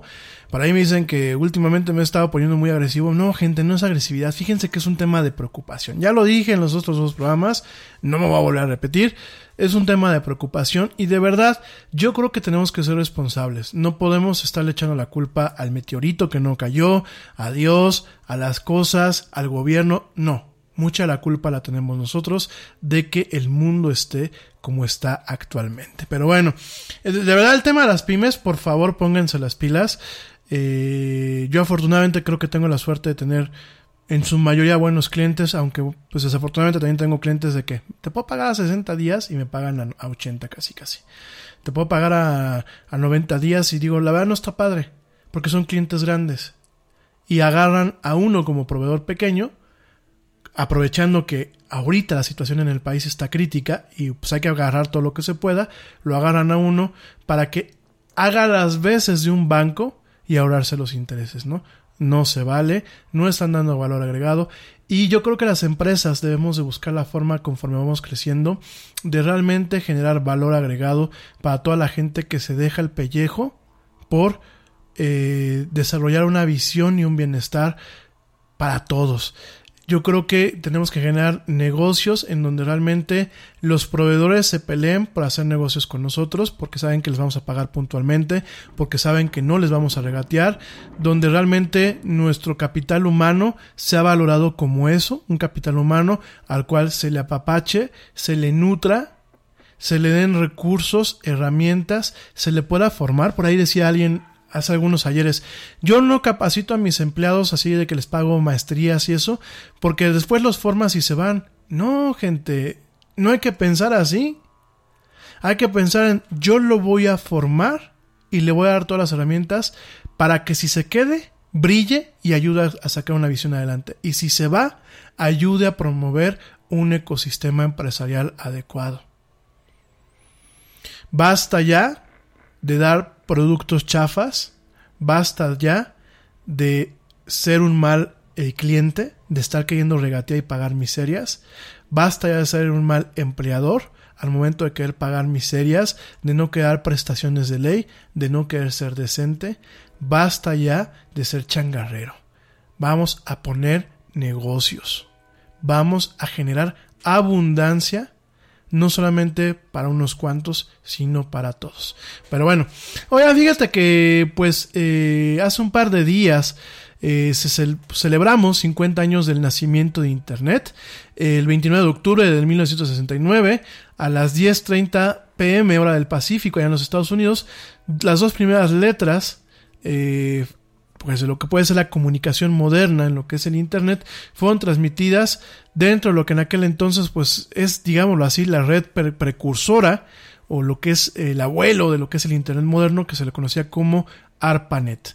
En ese momento, bueno, pues la red se cayó, después una hora más tarde, después de eh, pues arreglarlo, la primera comunicación eh, remota entre las computadoras fue establecida y de alguna forma sentó los precedentes para lo que hoy conocemos directamente como el Internet actual. Ya te he platicado un poquito de cómo, de cómo funcionaron las cosas con la historia del Internet. Eh, originalmente era un proyecto militar en donde se buscaba tener una red que permitiese mantener comunicación a pesar de que uno o más de sus nodos se cayeran, ¿no? Eh, rápidamente te comento, algunas efemérides. En su infancia, lo que era ARPANET, lo que es, pues digámoslo así, esta red creada por el Advanced Research Projects, Projects Agency de los Estados Unidos, una, una división que eh, después evolucionó en lo que es DARPA, que son los proyectos de defensa y que pues está vinculado a lo que es eh, el entorno, el complejo milito, militar industrial en los Estados Unidos. Pero bueno, eh, esta red que se conoció en su momento como ARPANET tenía cuatro nodos, que era la Universidad de California en Los Ángeles, con lo que era el centro de medidas de red, eh, esta fue uno de los primeros nodos con una computadora SDS Sigma 7. El segundo nodo fue el Instituto de Investigación de Stanford eh, en la parte de comunicaciones de, y, redes de información con una computadora SDS 940. Eh, el tercer, la tercer nodo fue la Universidad de California en Santa Bárbara. En donde, bueno, en su centro de matemáticas interactivas, Cooler Fryed, eh, lograron crear una conexión con su máquina IBM 360 eh, eh, diagonal 75 y la última, el último nodo fue la Universidad de Utah, para esto la Facultad de Computación con una máquina PDP-10 de lo que en aquel entonces era esta empresa que se llamaba TEC. Entonces, bueno, pues estas computadoras originalmente eh, estaban conectadas no de forma directa, sino con lo que fueron, pues digámoslo así, eh, los abuelos de los routers que tenemos hoy en día. Se les conocían como eh, procesadores de mensajes e interfaces. Estos, bueno, pues permitían que si un nodo se caía, los demás nodos estuviesen funcionando. Las primeras letras que se transmitieron se enviaron desde la UCLA hasta Stanford eh, por el estudiante de programación eh, Charlie Klein y fueron una I y un cero, ¿no? Una, perdón, una, O minúscula, ¿no? Eh, después, ya directamente, la palabra completa fue login, que es bueno de, de conectarse. Y eh, pues bueno, las siguientes tres caracteres que se transmitieron y que bueno, pues fue directamente un precursor a lo que realmente representa el Internet, fueron la letra L, la O y la letra L, ¿no? Lo que es LOL, que bueno, ya sabemos que es también una abreviación de Laughing Out Loud, ¿no? Entonces, pues bueno, eh, directamente en ese momento se marcó, eh, se marcó lo que eh, directamente pues fue el antecesor, el origen de lo que es el Internet como ahorita lo conocemos. Ya en su momento les platicaré un poquito con más detalle de nuevo lo que es la, la historia del Internet. Ya la platicamos hace algunas emisiones, pero en su momento lo volví a tocar. Y bueno, eh, con un honor, eh, haciéndole honor o homenaje a este hecho, eh, Binton Cerf, que bueno, pues es uno de los padres del Internet moderno. Binton Cerf fue el que creó lo que es la World Wide Web, lo que es pues la web, la que conocemos actualmente. Escribió un poema en honor de esta red. Y lo, lo digo así en inglés para que no pierda mérito. Ahí te traduzco en español. Él dice que It was the first and being first was best. But now we lay it down to ever rest. Now pause with me a moment, shed some tears. For all land sign, for love, for years and years. Of faithful service, duty done, I weep. Lay down thy packet now, oh friend, and sleep, ¿no? Al respecto, él dice que él fue, como fue lo primero, y fue primero, fue lo mejor. Sin embargo, ahora lo ponemos a descansar. Con pausa, eh, bueno, tengamos una pausa conmigo un momento. Eh, derramemos algunas lágrimas por eh, amor de años y años, por un servicio irrepetible, un trabajo totalmente hecho. Yo lloro. Duerme querido paquete, lo que es el paquete de información estándar de lo que, de lo que entra, de lo que era en su momento ARPANET. Ahora, eh, o amigo y duerme, ¿no?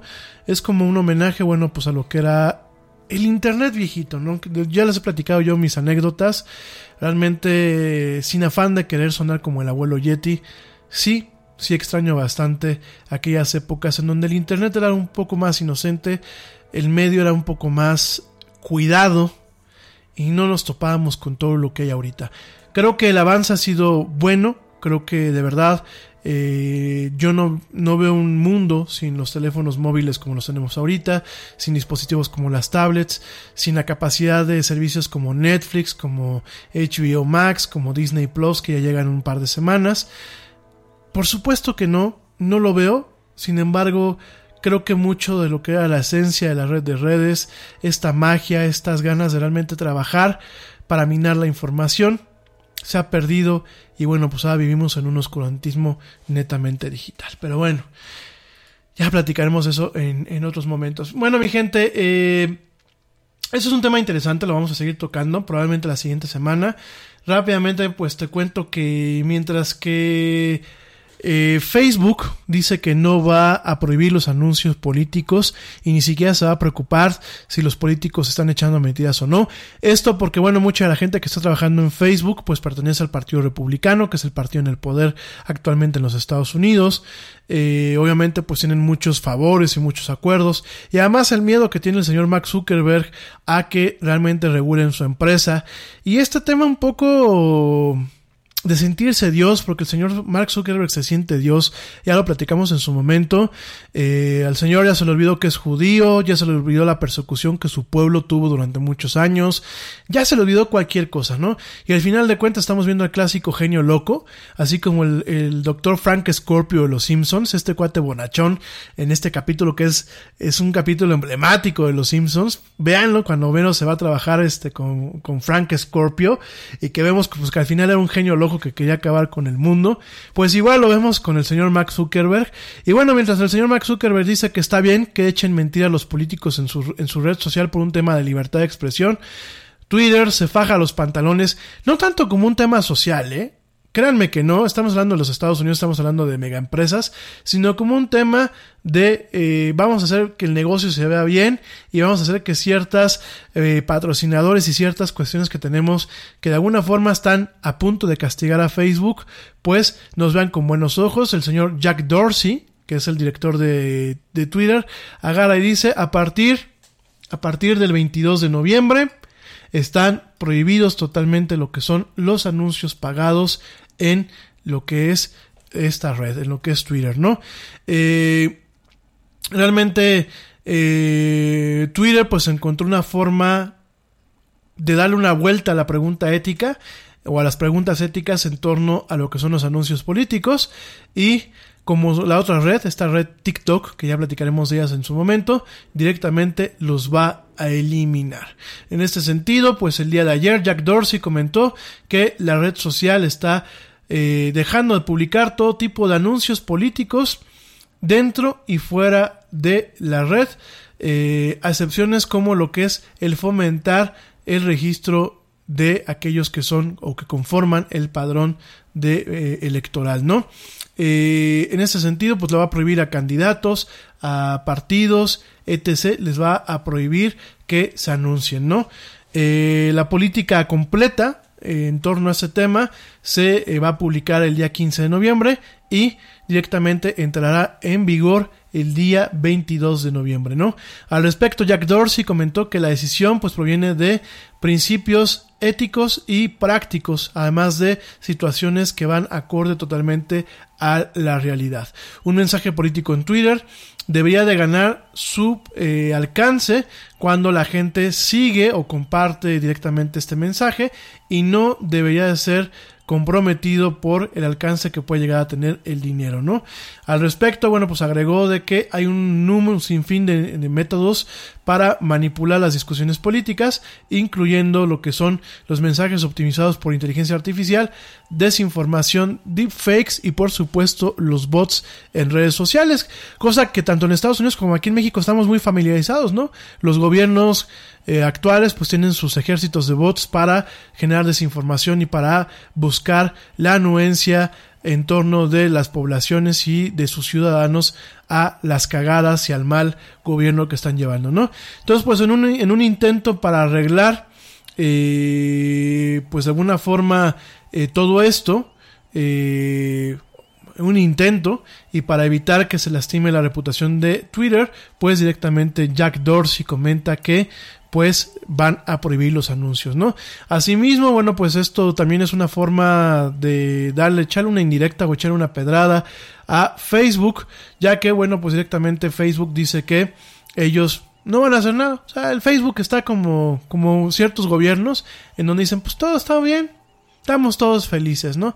No importa que mi plataforma sea un, un medio eh, es, eh, fértil para poder generar desinformación, no importa que mi plataforma sea un medio fértil para poder generar herramientas y métodos que erosionan lo que es la democracia contemporánea, no importa que mi medio sea utilizado por grupos que manejan discursos de odio, como el tema del racismo, como el tema del machismo, del ultrafeminismo, de las ultraderechas, de las ultraizquierdas, bueno, de todo ese tipo, inclusive siguen habiendo grupos en Facebook eh, pues que van en torno a temas radicales, ¿no? De radicalismo islámico, temas separatistas. O sea, el señor Jack Zuckerberg dice que pues él no quiere cambiar nada porque es un tema de libertad de expresión, ¿no? Entonces, bueno, pues al respecto directamente dice eh, eh, Twitter que pues no era no era algo creíble que dijeran que están intentando de parar todo esto y de componer ese tipo de situaciones simultáneamente eh, recibiendo dinero de eh, aquellos que pueden pagar para poder manipular los mensajes, ¿no? Entonces, pues al respecto, de alguna forma, eh, están intentando nivelar un poco lo que es el tema de eh, la propagación de mensajes políticos y proselitismo a través de estas redes. Por supuesto que no es una solución. Por supuesto que no es una solución. Por supuesto que no con esto se va a acabar las redes de bots en Twitter. Por supuesto que no se va a acabar esta muchedumbre enardecida que intenta silenciar a una persona porque no coincide con sus puntos de vista. Por supuesto que no va a cambiar la realidad eh, en torno a que las redes sociales han vuelto pues cicuta para las democracias actuales. Prácticamente han sido, se están volviendo un veneno y un veneno de lo más cabrón, perdónenme la palabra. Pero bueno, es un gesto y es quizás un primer paso para intentar hacer las cosas de una forma diferente. Me atrevo a pensar que bueno, pues es una forma, una forma para de algún eh, intentar limitar los efectos nocivos que pueden tener lo que son las campañas políticas en directamente pues en la gente que consumimos lo que son los contenidos en las redes sociales y los consumimos y pues directamente es un contraste a lo que Facebook está proponiendo, en donde pues él dice, el señor Zuckerberg, lo dice de viva voz, que él no cree que los políticos deban de ser censurados. No importa que digan mentiras, ¿eh? No importa que digan mentiras que en algún momento pueden ocasionar tragedias humanas, no importa que digan mentiras que en, en algún momento pueden perpetuar regímenes eh, totalitarios como los que tenemos en Latinoamérica, en el caso de Venezuela, en el caso de Nicaragua, en el caso de Bolivia. No importa que hayan ocasionado ya tragedias en diferentes países africanos, no importa, el señor Zuckerberg no le importa. Fíjense nada más, ¿no?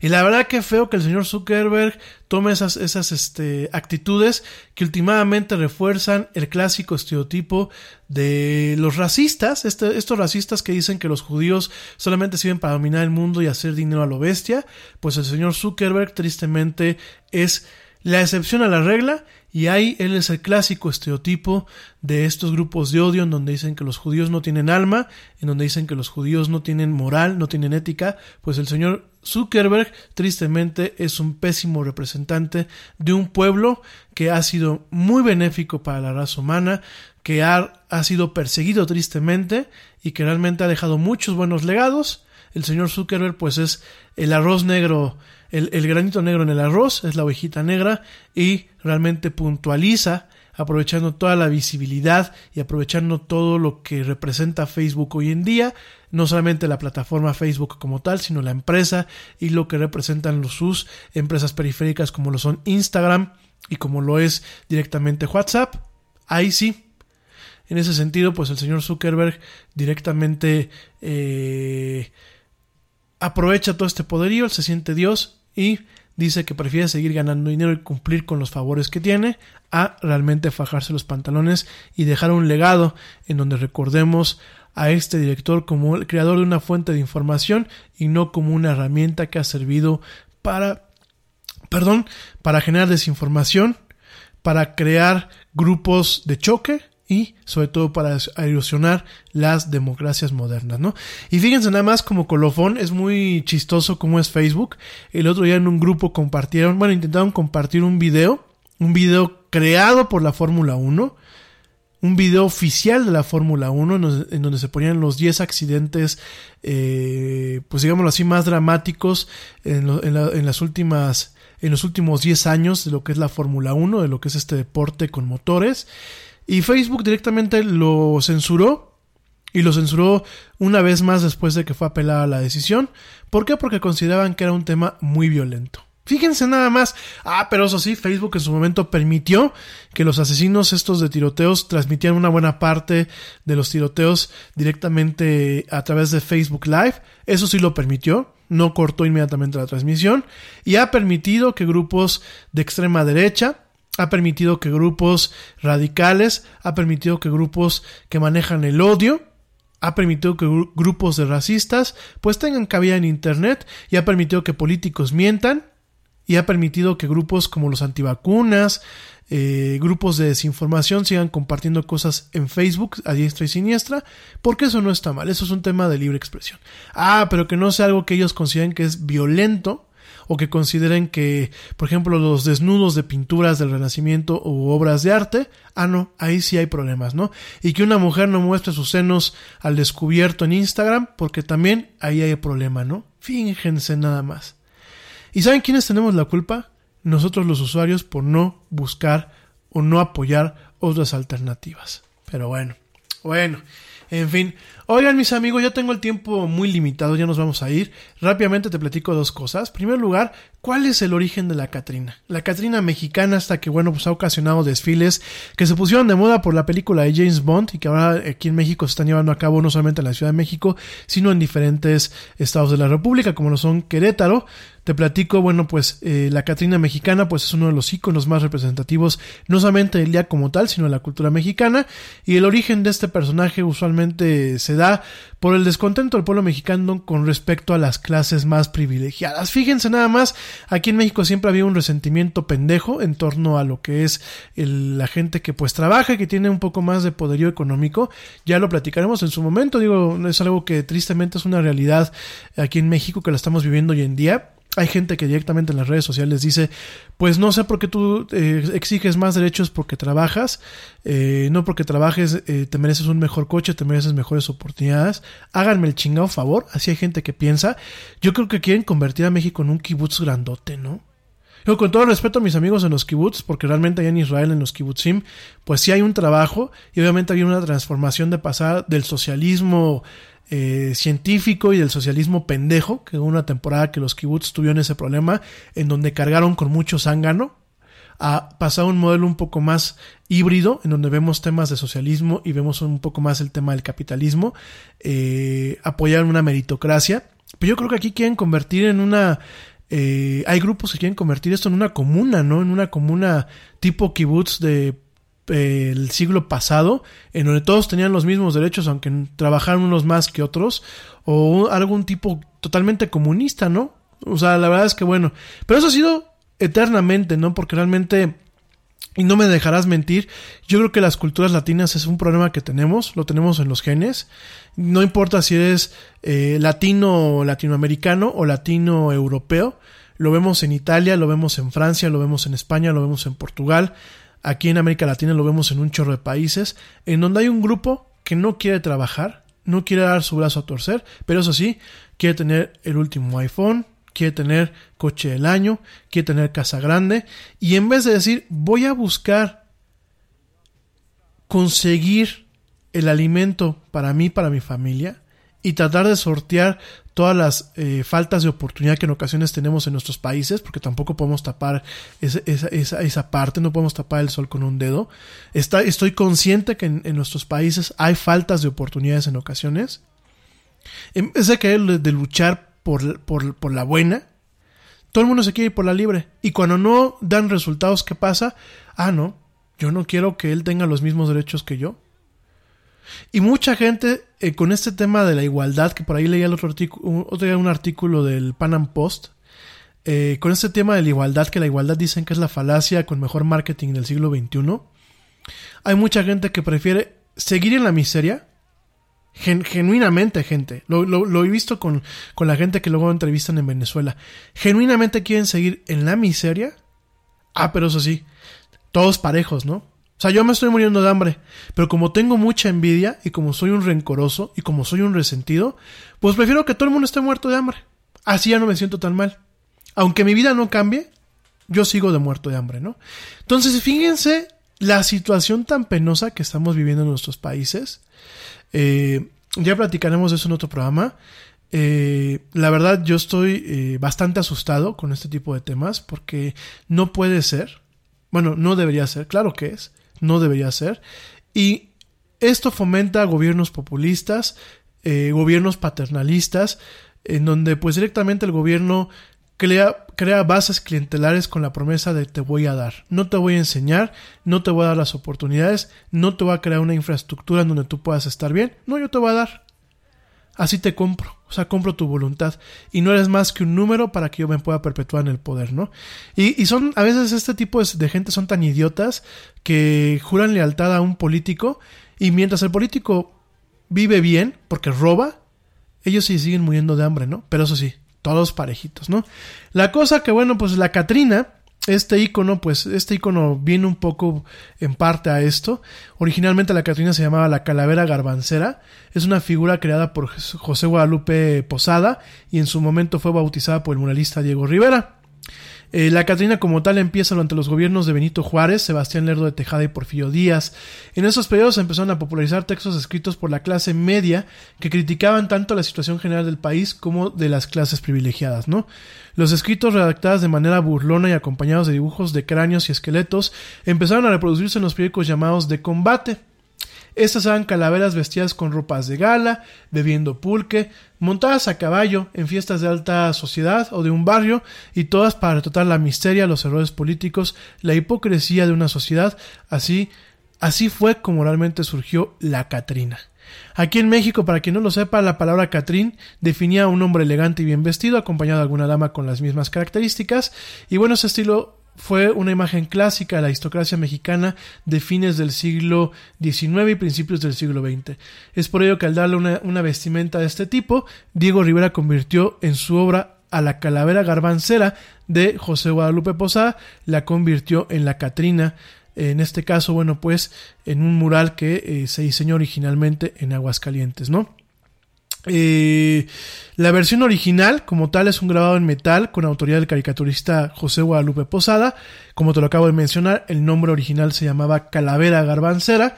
Y en aquel entonces eh, se le decía garbancera a las personas que vendían garbanza, y que teniendo sangre indígena pretendían ser europeos, ya fueran españoles o franceses, eh, este último pues fue algo más común durante el porfiriato y renegaban de su propia raza, herencia y cultura.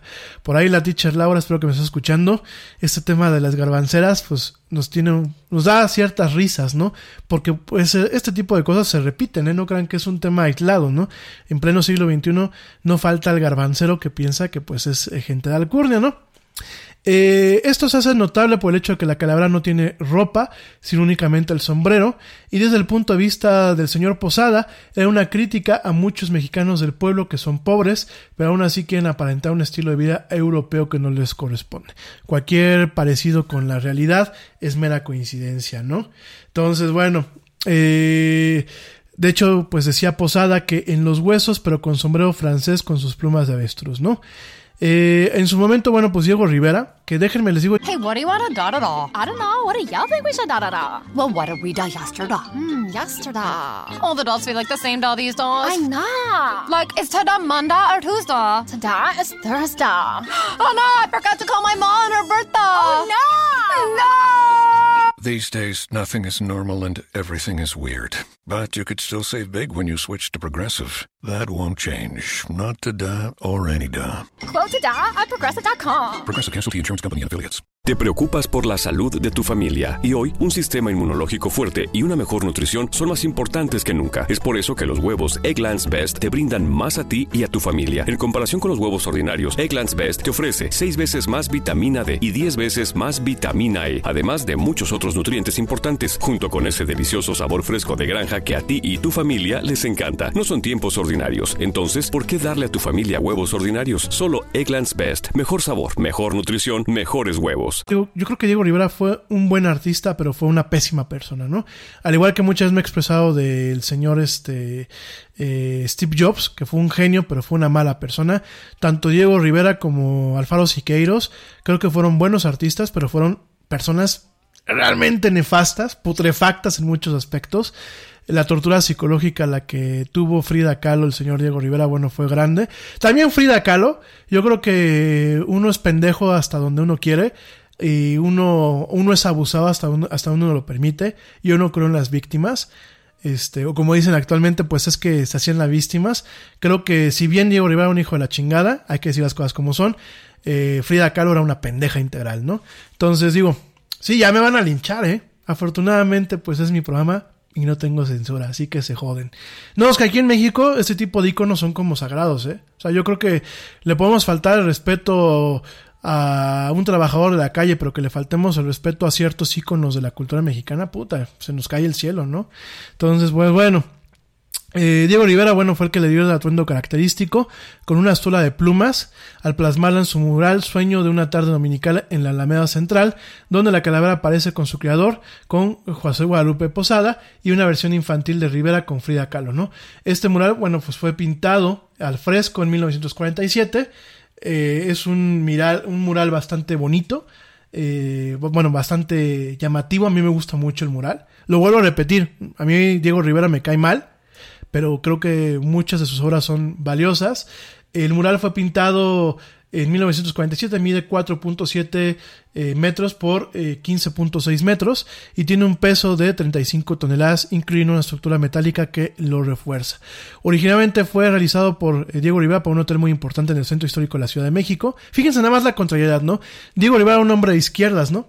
Era un cuate que sí, él, de hecho en esta pintura pues era crítico. Sin embargo, lo hizo para un hotel que le pagó para hacer ese mural, ¿no? Pero bueno, esa es la incongruencia de las izquierdas y de los progres y de los rábanos, como bien dicen, ¿no? Entonces, este, de hecho, bueno, el Hotel del Prado, que se cayó en el 1985, y actualmente está ubicado en el Museo Mural Diego Rivera, ahí en Chapultepec, para la gente que visita la Ciudad de México, y para preservar el mural, pues eh, está muy bien protegido considerado uno de los más conocidos visualmente de la fructífera etapa de lo que es el muralismo mexicano, ¿no? Las Catrinas también estuvieron acompañadas en los periódicos por las famosas calaveras. Las calaveras aquí en México, para la gente que escucha de afuera, son pequeños poemas o pequeños eh, versos o pequeñas rimas en donde eh, son composiciones eh, principalmente en verso eh, tradicionalmente mexicanas que en vísperas del Día de Muertos se suelen escribir como otra de las manifestaciones de la cultura popular para hacer burla tanto de los vivos como de los muertos y recordar que a todos nos vamos a morir. Están escritos con un lenguaje satírico o burlesco y son textos muy breves pero que reflejan todo el espíritu y festividad del mexicano frente a la muerte. Hoy en día se acostumbra que los niños en la escuela hagan burla o crítica de algún personaje o situación de interés general o moda con ese formato.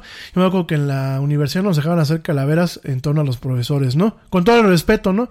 Y la misma secundaria, por ahí me acuerdo que había ganado yo algún premio en su momento porque había hecho una, una calavera para el maestro de historia, que me caía muy bien. La gente que estuvo conmigo en la secundaria, en la prepa, se acuerdan del profesor, el profesor Casales, que era pues un ícono, era toda una figura, el maestro de historia. Y me acuerdo que bueno, yo, yo había hecho su calavera al maestro eh, el maestro de historia, ¿no? Sí, la novia del Yeti es muy, muy fregona para eso. No lo digo porque él queda bien con ella, ella lo sabe, pero la verdad le salen unas calaveras que yo digo, ay, esa güera, la güera yo no sé, la güera es como una navaja suiza. No sabes, no sabes si va a brillar con el tema de la psicología, no sabes si va a brillar con el tema de la fotografía, porque es muy buena fotógrafa, no sabes si le va a salir lo comunicóloga de closet, lo diseñadora de closet o lo creativa multimedia, pero bueno, esa güerita te adoro mi güera, te mando un saludo. Pero sí, definitivamente. Y hace unas calaveras. Yo me acuerdo que cuando todavía andábamos sabiendo si quedábamos o no quedábamos, me presumió una que les hizo a sus amigas. Y de verdad, qué padres le quedaron, no porque sea mi güera, pero es la neta del planeta. Bueno, en ese sentido, José Guadalupe Posada apuntó, la muerte es democrática ya que a fin de cuentas, güera, fíjense nada más, la muerte es güera, Ah, ya me dio miedo mi güera, ¿eh? No, no, no. La muerte es democrática, ya que al fin de cuentas, güera, morena, rica o pobre, toda la gente acaba siendo calavera. A pesar de ello, las calaveras que él imaginó y grabó están vivas en el imaginario de México. Fíjense que el mexicano, a veces hay un choque cultural cuando vienen extranjeros de fuera, porque piensan que, que somos mala onda, pero no. El mexicano nos burlamos de la tragedia como una forma de coexistencia, como una forma de asimilación, como para no quedarnos traumados. Y a veces el humor negro del mexicano es lo que nos ha permitido sobrellevar ciertas situaciones. En el caso de la muerte, eh, el tema, el tema de, de, de, de, cómo nos burlamos con las calaveras y cómo nos burlamos con las catrinas y cómo nos burlamos con los chistes y el, el humor negro, es una forma de, por un lado se le rinde respeto, porque el mexicano es muy respetuoso de sus muertos, ¿eh? Fíjense nada más. A pesar de que luego echamos chistes y ya se murió José José y bueno, salieron infinidad de memes, ya se murió Camilo Sesto y murió, bueno, yo entiendo esa parte, ¿no? Pero somos muy respetuosos. El Día de Muertos aquí en México, eh, más allá de verlo como una festividad y más allá de verlo como un tema religioso, realmente es un tema en donde vemos todavía en la provincia a la gente que va con un cariño a montar los altares a las tumbas de sus muertos, que va con un esmero a llevarles de cenar a los muertos. A lo mejor la gente que me escucha de afuera les parecerá un poco absurdo esto, pero genuinamente el mexicano le tenemos tanto cariño a, a, la calaca, tanto respeto. Sí, nos burlamos, pero es una burla cariñosa y respetuosa. Sí, por supuesto, el mexicano yo creo que intrínsecamente, eh, como, mucho, como muchos pueblos latinos, le tenemos miedo a la muerte y todo eso lo disimulamos y todo eso lo endulzamos con este tipo de cuestiones. Eh, como muchas otras cosas, yo creo que eh, los pueblos latinos les tenemos mucho miedo al cambio y le tenemos mucho miedo a las cosas que no conocemos. obviamente, pues la muerte es un tema que pues, no, no se conoce, no tenemos la trascendencia que a lo mejor ciertas otras otro tipo de culturas tienen en donde por lo menos te hacen suponer que hay una segunda vida, que hay una reencarnación, que hay una trascendencia, que la muerte no es el final, sino es el principio de algo, ¿no? Las culturas latinas, eh, yo creo que tenemos todo este tema en donde no sabemos si nos vamos a ir al, cielo, si nos vamos a ir al infierno, si vamos a reencarnar en algo padre, si vamos a reencarnar en un animal, si no vamos a reencarnar. Tenemos tantas incertidumbres como así las tenemos en muchas cosas de la vida diaria que quizás para poder sobrellevarlas creamos métodos de defensa y un método de defensa es endulzarlo, ¿no? Y, y la forma en la que se endulza este tipo de cosas como es, pues al momento primeramente de rendirle respeto y tributo a los muertos por un tema de cariño, por un tema de pertenencia, por un tema en donde se vanagloria la unidad familiar, que creo que son cosas muy positivas, y por otro lado, pues este tema de lo que son las festividades tal cuales del Día de Muertos, ¿no? Lo que son las Catrinas, lo que son las calaveras literarias, lo que son este tema de los alebrijes que no van muy conectados a esto, pero eh, a partir de, de, que se volvió parte de la cultura popular lo que es el Día de Muertos, al igual que el Halloween y que al, igual que otro tipo de, de celebraciones, pues eh, en el momento en que esto cobra popularidad y lo vemos en esta película de James Bond y lo vemos con la película Coco del 2017, pues realmente vemos una conexión en donde eh, no solamente vemos todo este tipo de cuestiones culturales que se aprovechan, pues por un lado sí, para un, como un medio de expresión artística, por otro lado tampoco podemos cerrarnos a la realidad de que están sirviendo para hacer dinero, ya en, el momento en que entran a lo que es el mainstream, pues ya sirven para generar un tema de, dinero y ya te venden que la, máscara de la Catrina, el disfraz de la Catrina, ya en Estados Unidos hay maquillistas que para ese tipo de días te maquillan de Catrina y obviamente cobran una lana, sino también vemos este tinte de colores y este, estos contrastes, estos claroscuros, esta gama de, de eh, valores culturales como una parte para afrontar pues lo que es la realidad, ¿no? Una parte que nos endulza este trago amargo que es la muerte, ¿no? La muerte de un ser querido, la muerte de un familiar, la muerte del humano y la insoportable levedad del ser. La, eh, yo ya sé que es el nombre de una obra literaria y una película, pero eh, realmente la, la insoportable y breve y efímera realidad del ser, ¿no? Entonces, pues en ese, en ese caso es algo que me gusta eh, platicar. El año pasado lo platiqué. El año antepasado creo que también lo platicamos en estas épocas. Aunque no había Yeti, creo que en un, en un podcast previo, porque nosotros terminamos el año antepasado de, de, que hubiese Yeti y terminamos por ahí de octubre. Entonces, este, pues bueno, realmente eh, es lo que estamos viendo en este momento, ¿no? Estamos viendo eh, toda una serie de iconos culturales y de símbolos iconográficos, que ya lo platicaremos en su momento, no, no estoy diciendo no, iconos culturales y símbolos iconográficos, aunque suenan igual, son dos cosas diferentes. Un icono cultural puede ser algo visual, puede ser algo, auditivo o puede ser algo eh, literario, como son las calaveras, ¿no? Un eh, símbolo iconográfico, bueno, pues me estoy yendo principalmente a temas visuales, ¿no? Eh, el tema de la Catrina, el tema de las calaveras, el tema del colorido, el tema de los alebrijes, todo esto que bueno, pues realmente vemos en las vertientes modernas de la celebración del Día de Muertos. Me dicen por acá que, es, que como es un altar.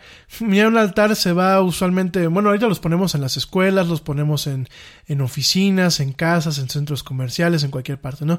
Pero realmente el altar se monta en el panteón, o sea, de acuerdo a lo que es la tradición que se lleva a cabo muchas veces en, provincia, se monta en el panteón, se montan fotos, se, ponen en este altar, eh, se adorna con flor de cempasúchil, que bueno, como dato curioso, los chinos ahora son los principales productores de cempasúchil a nivel mundial. Háganme el chingado favor, siendo que el cempasúchil es flor mexicana, pero bueno. Eh, se ponen, se adornan con flores de cempasúchil, se ponen veladores, se, ponen velas y lo que se busca con este altar es rendirle homenaje y respeto a los que ya fallecieron, ¿no? Se pone sobre la tumba una fotografía, se, adorna toda la tumba con flores de cempasúchil, con acerrín, eh, con diferentes pétalos de algunas otras plantas, se pone comida, tradicionalmente el pan de muerto, lo que es la caña de azúcar, lo que son las calaveritas de azúcar, eh, lo que, bueno, son tamales, eh, comida tradicional mexicana o comida tradicional de cada provincia. Se pone esto para que el muerto llegue y cene, aunque al final del día se lo terminan cenando o desayunando los vivos. Se pone atolito, se ponen bebidas alcohólicas y usualmente se pone también todas aquellas cuestiones materiales que le hacían feliz al muerto, ¿no? Juguetes en el caso de los niños, libros, ropa, eh, artículos, etcétera, ¿no? De verdad, gente que tenga chance aquí en México, visiten las provincias, visiten eh, los lugares. Michoacán, por ejemplo, es uno de los lugares donde más se van a gloria ese tipo de actividades. Guanajuato, igual, lo que es el Bajío mexicano tiene muy adentradas estas tradiciones. Si tienen chance, visiten este fin de semana. Aquí en Querétaro, me parece que este fin de semana va a haber un, desfile de Día de Muertos. Igual en lo que es el, centro, pues ahí van a haber diferentes actividades. Ya les platicaremos la próxima semana el tal nos fue. Y eh, pues directamente eh, amigos que me escuchan desde fuera, aprovechen este tipo de días para venir a visitar México.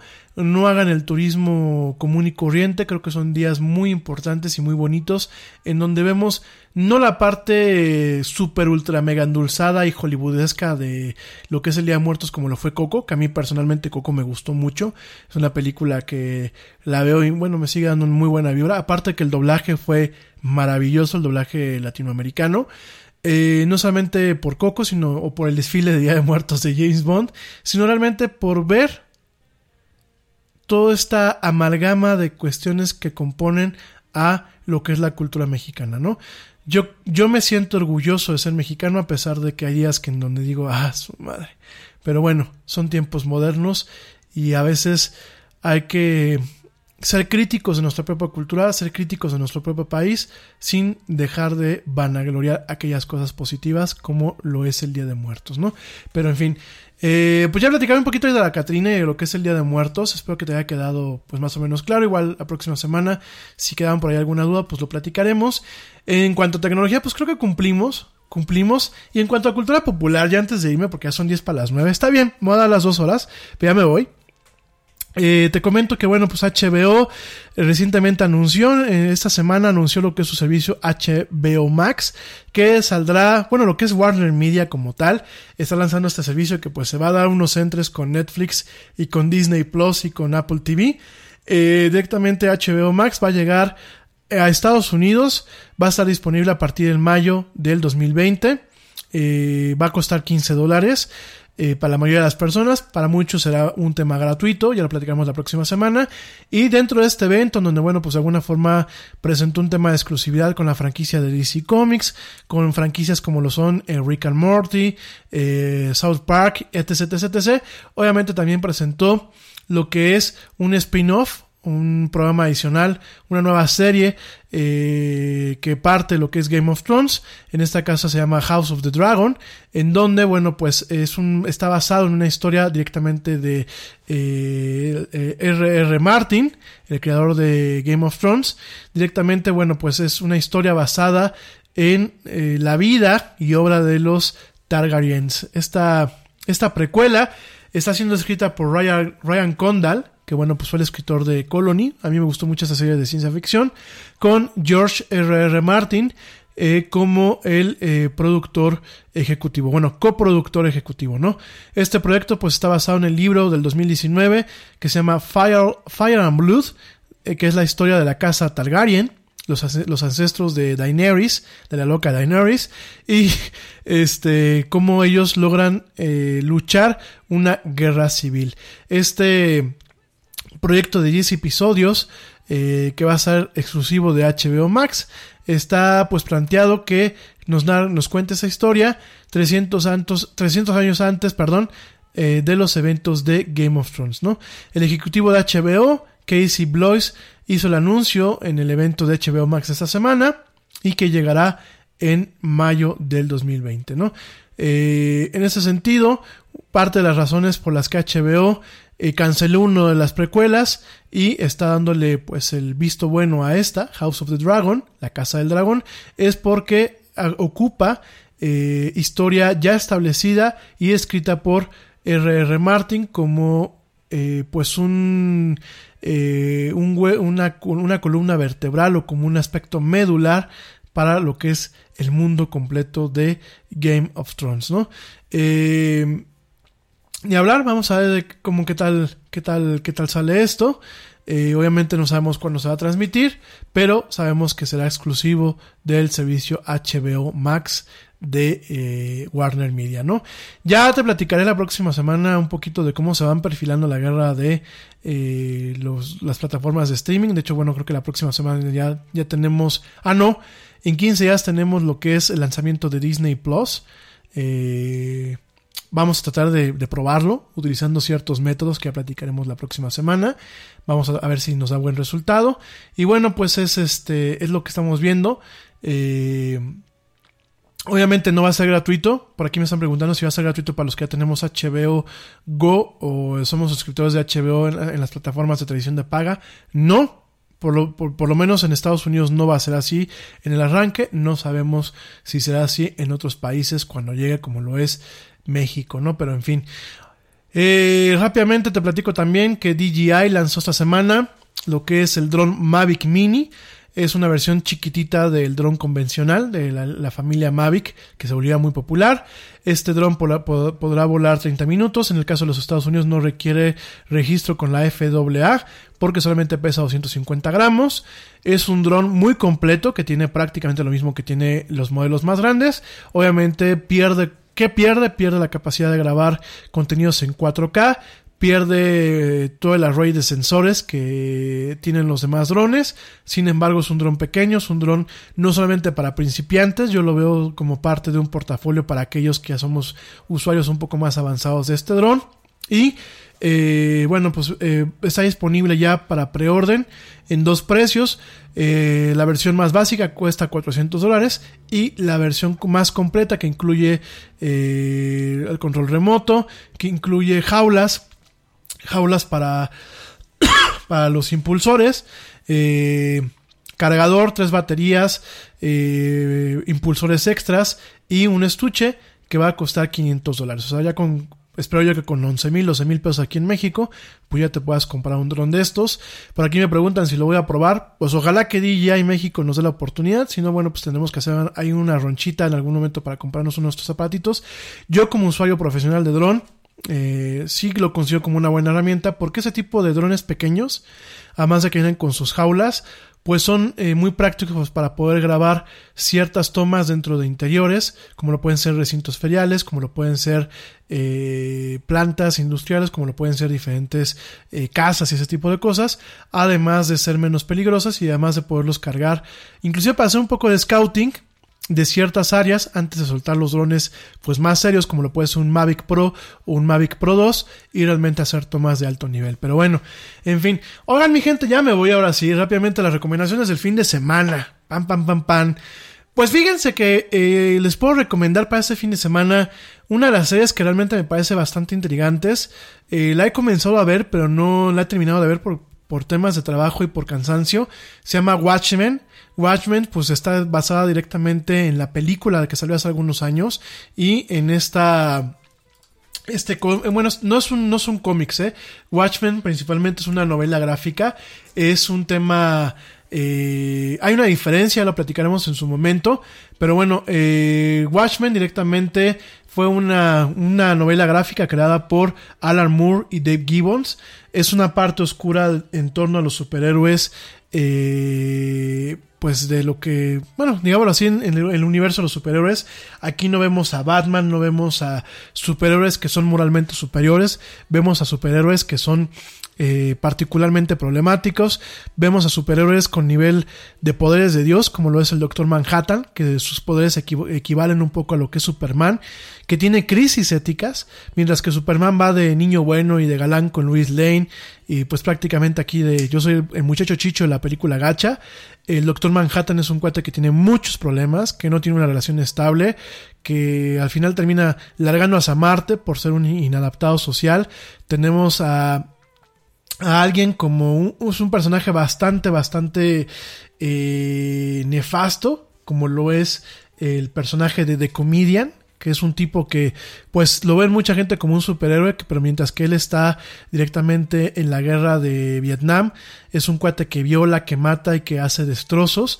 De hecho, la muerte de, eh, de Comedian en lo que es The Watchmen en la novela gráfica y lo que es en la película es una muerte bastante dramática y pienso yo que bien merecida. Eh, también vemos lo que es eh, personajes como Rorschach, que bueno, Rorschach es un personaje que me encanta por esta máscara que eh, su nombre lo lleva debido a este análisis de proyección psicológica, el, el estudio de Rorschach. Y bueno, vemos directamente a personajes que no son superiores como tal, en el sentido que son moralmente superiores o moralmente eh, puros, sino que vemos a, seres humanos que tienen superpoderes o tienen la capacidad de hacer justicia de forma encapuchada, pero eh, con un costo, ¿no? Y no todo el tema justiciero es, positivo, ¿no? Entonces, bueno, pues realmente la película a mí me gustó mucho, de hecho la tengo en Blu-ray, se las recomiendo muchísimo. O sea, cuando digo la tengo en Blu-ray no es para presumir, sino porque realmente consideré hacer el gasto de, de comprarla. Así me gustó la película. Y la serie de HBO retoma lo que es el fin de la película 10 años después. Es una serie que eh, tiene mucha crítica social, muchísima crítica social una fotografía excelente, una producción que a mí me está gustando bastante y se las recomiendo para el fin de semana. Por otro lado, les sigo recomendando el tema de anime. Les sigo recomendando Doctor Stone, que bueno, la semana pasada se quedó súper interesante. Eh, definitivamente es una serie con ciertos plot twists que uno no se puede esperar. Me está gustando mucho. Eh, también se las recomiendo. Y en tema de videojuegos les recomiendo The Outer Worlds. Eh, este The Outer Worlds es un juego publicado por eh, eh, la empresa Obsidian. Obsidian fue la que en su momento hizo eh, Fallout New Vegas. Es, digámoslo así, una empresa que... Bueno, creo que de hecho Obsidian fue la, la empresa que creó lo que es la franquicia Fallout corríjanme si estoy en lo, incorrecto. Pero bueno, este juego está creado por Obsidian Entertainment y, fue publicado por Private Division. El juego fue pues lanzado la, semana esta, la semana pasada para PlayStation 4, Xbox One y eh, máquinas con Microsoft Windows. Eh, en el caso de eh, la gente que tenga Xbox One y que tenga la suscripción de Game Pass Ultimate viene incluido como parte de la suscripción. Es un juego de rol, es un juego bastante interesante. Eh, tú creas tu personaje en, una, en un planeta, en una frontera, la última frontera de la raza humana. Es un juego que ocurre muchos años en el futuro, pero es en un planeta eh, recién colonizado y es por un lado un tema serio, pero por otro lado es un tema satírico, porque bueno, vemos un planeta donde está dominado por eh, un tema comercial, vemos a mega, mega, empresas tratando de quedarse con el planeta. Cada empresa tiene su eslogan, cada empresa tiene sus colonias y cada empresa eh, vende desde cosas ridículas como un cepillo de dientes, como servicios de seguridad y aparte crean eh, de alguna forma retoman este tema cyberpunk de lo que son las megacorporaciones en donde si tú trabajas para una empresa eres literalmente parte de la empresa, ¿no?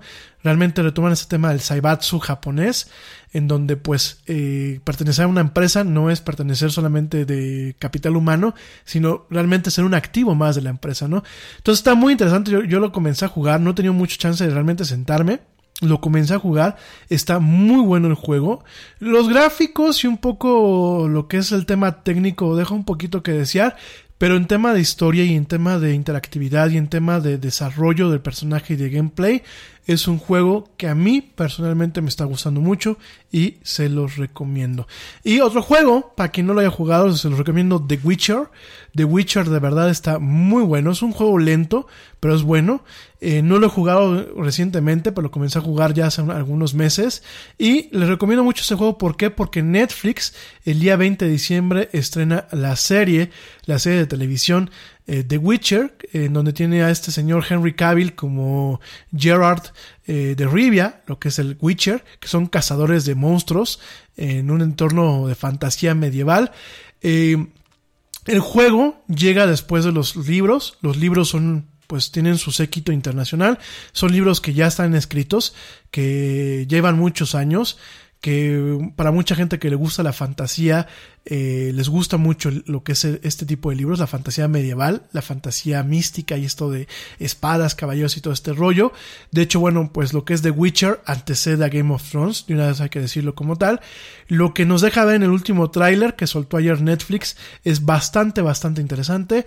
Yo creo que si realmente eh, no son fieles a la mística del material original, y son fieles a la caracterización de los personajes y a los iconos que maneja la serie, porque la serie es, no es porno, es erótica en muchos aspectos. Obviamente tiene la parte de magia, de hechicería, de política, de intriga política, de poderes, de etc, etc, etc, etc.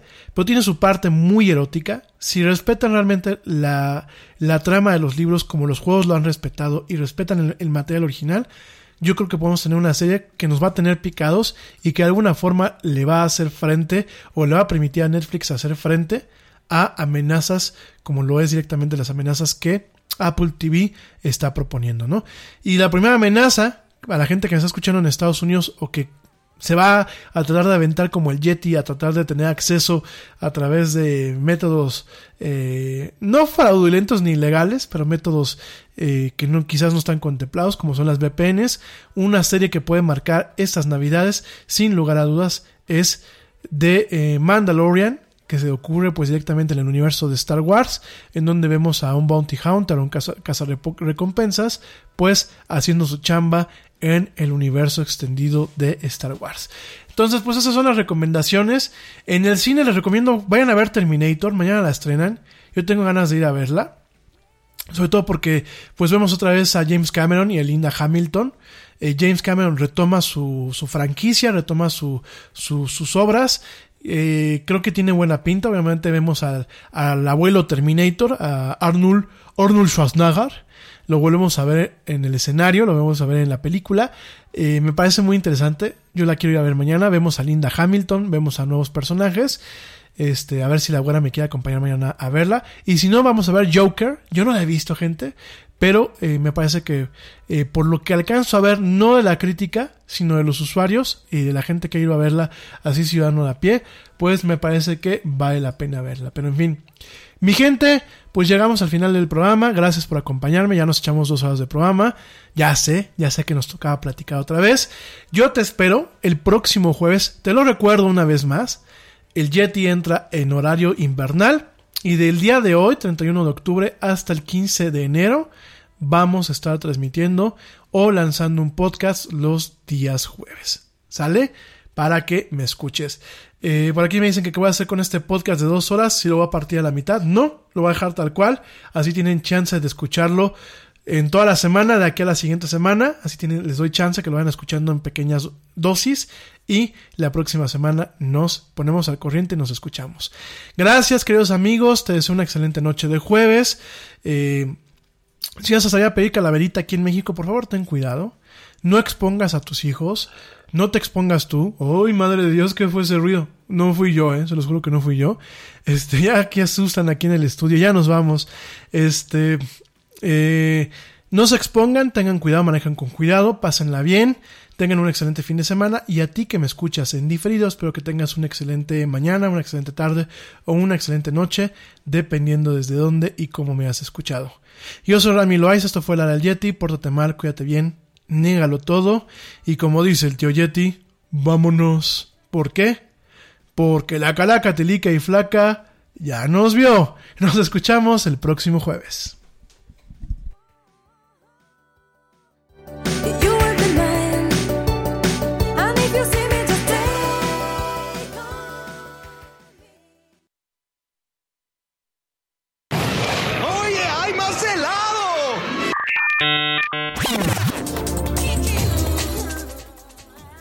Que la actualidad no te deje helado. Te esperamos en la siguiente emisión de La Era del Yeti.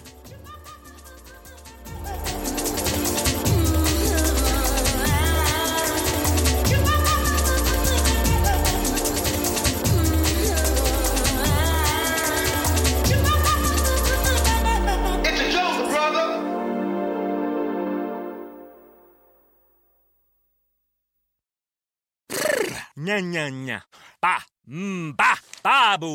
Zimbabwe.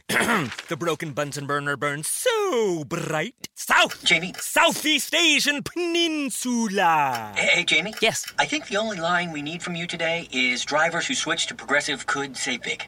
Cool. I just gotta finish my warm ups. foul, foul, throw in the towel. History, history. Switch to Progressive today. Santa ski slalom in a salmon skin suit. Progressive Casualty Insurance Company and Affiliates. Nada es más importante que la salud de tu familia y hoy todos buscamos un sistema inmunológico fuerte y una mejor nutrición. Es por eso que los huevos Egglands Best te brindan más a ti y a tu familia. En comparación con los huevos ordinarios, Egglands Best te ofrece 6 veces más vitamina D y 10 veces más vitamina E, además de muchos otros nutrientes importantes, junto con ese sabor delicioso y fresco de la granja que a ti y a tu familia les encanta. Todos queremos lo mejor para nuestras familias. Entonces, ¿por qué no los mejores huevos? Solo Egglands Best. Mejor sabor, mejor nutrición, mejores huevos.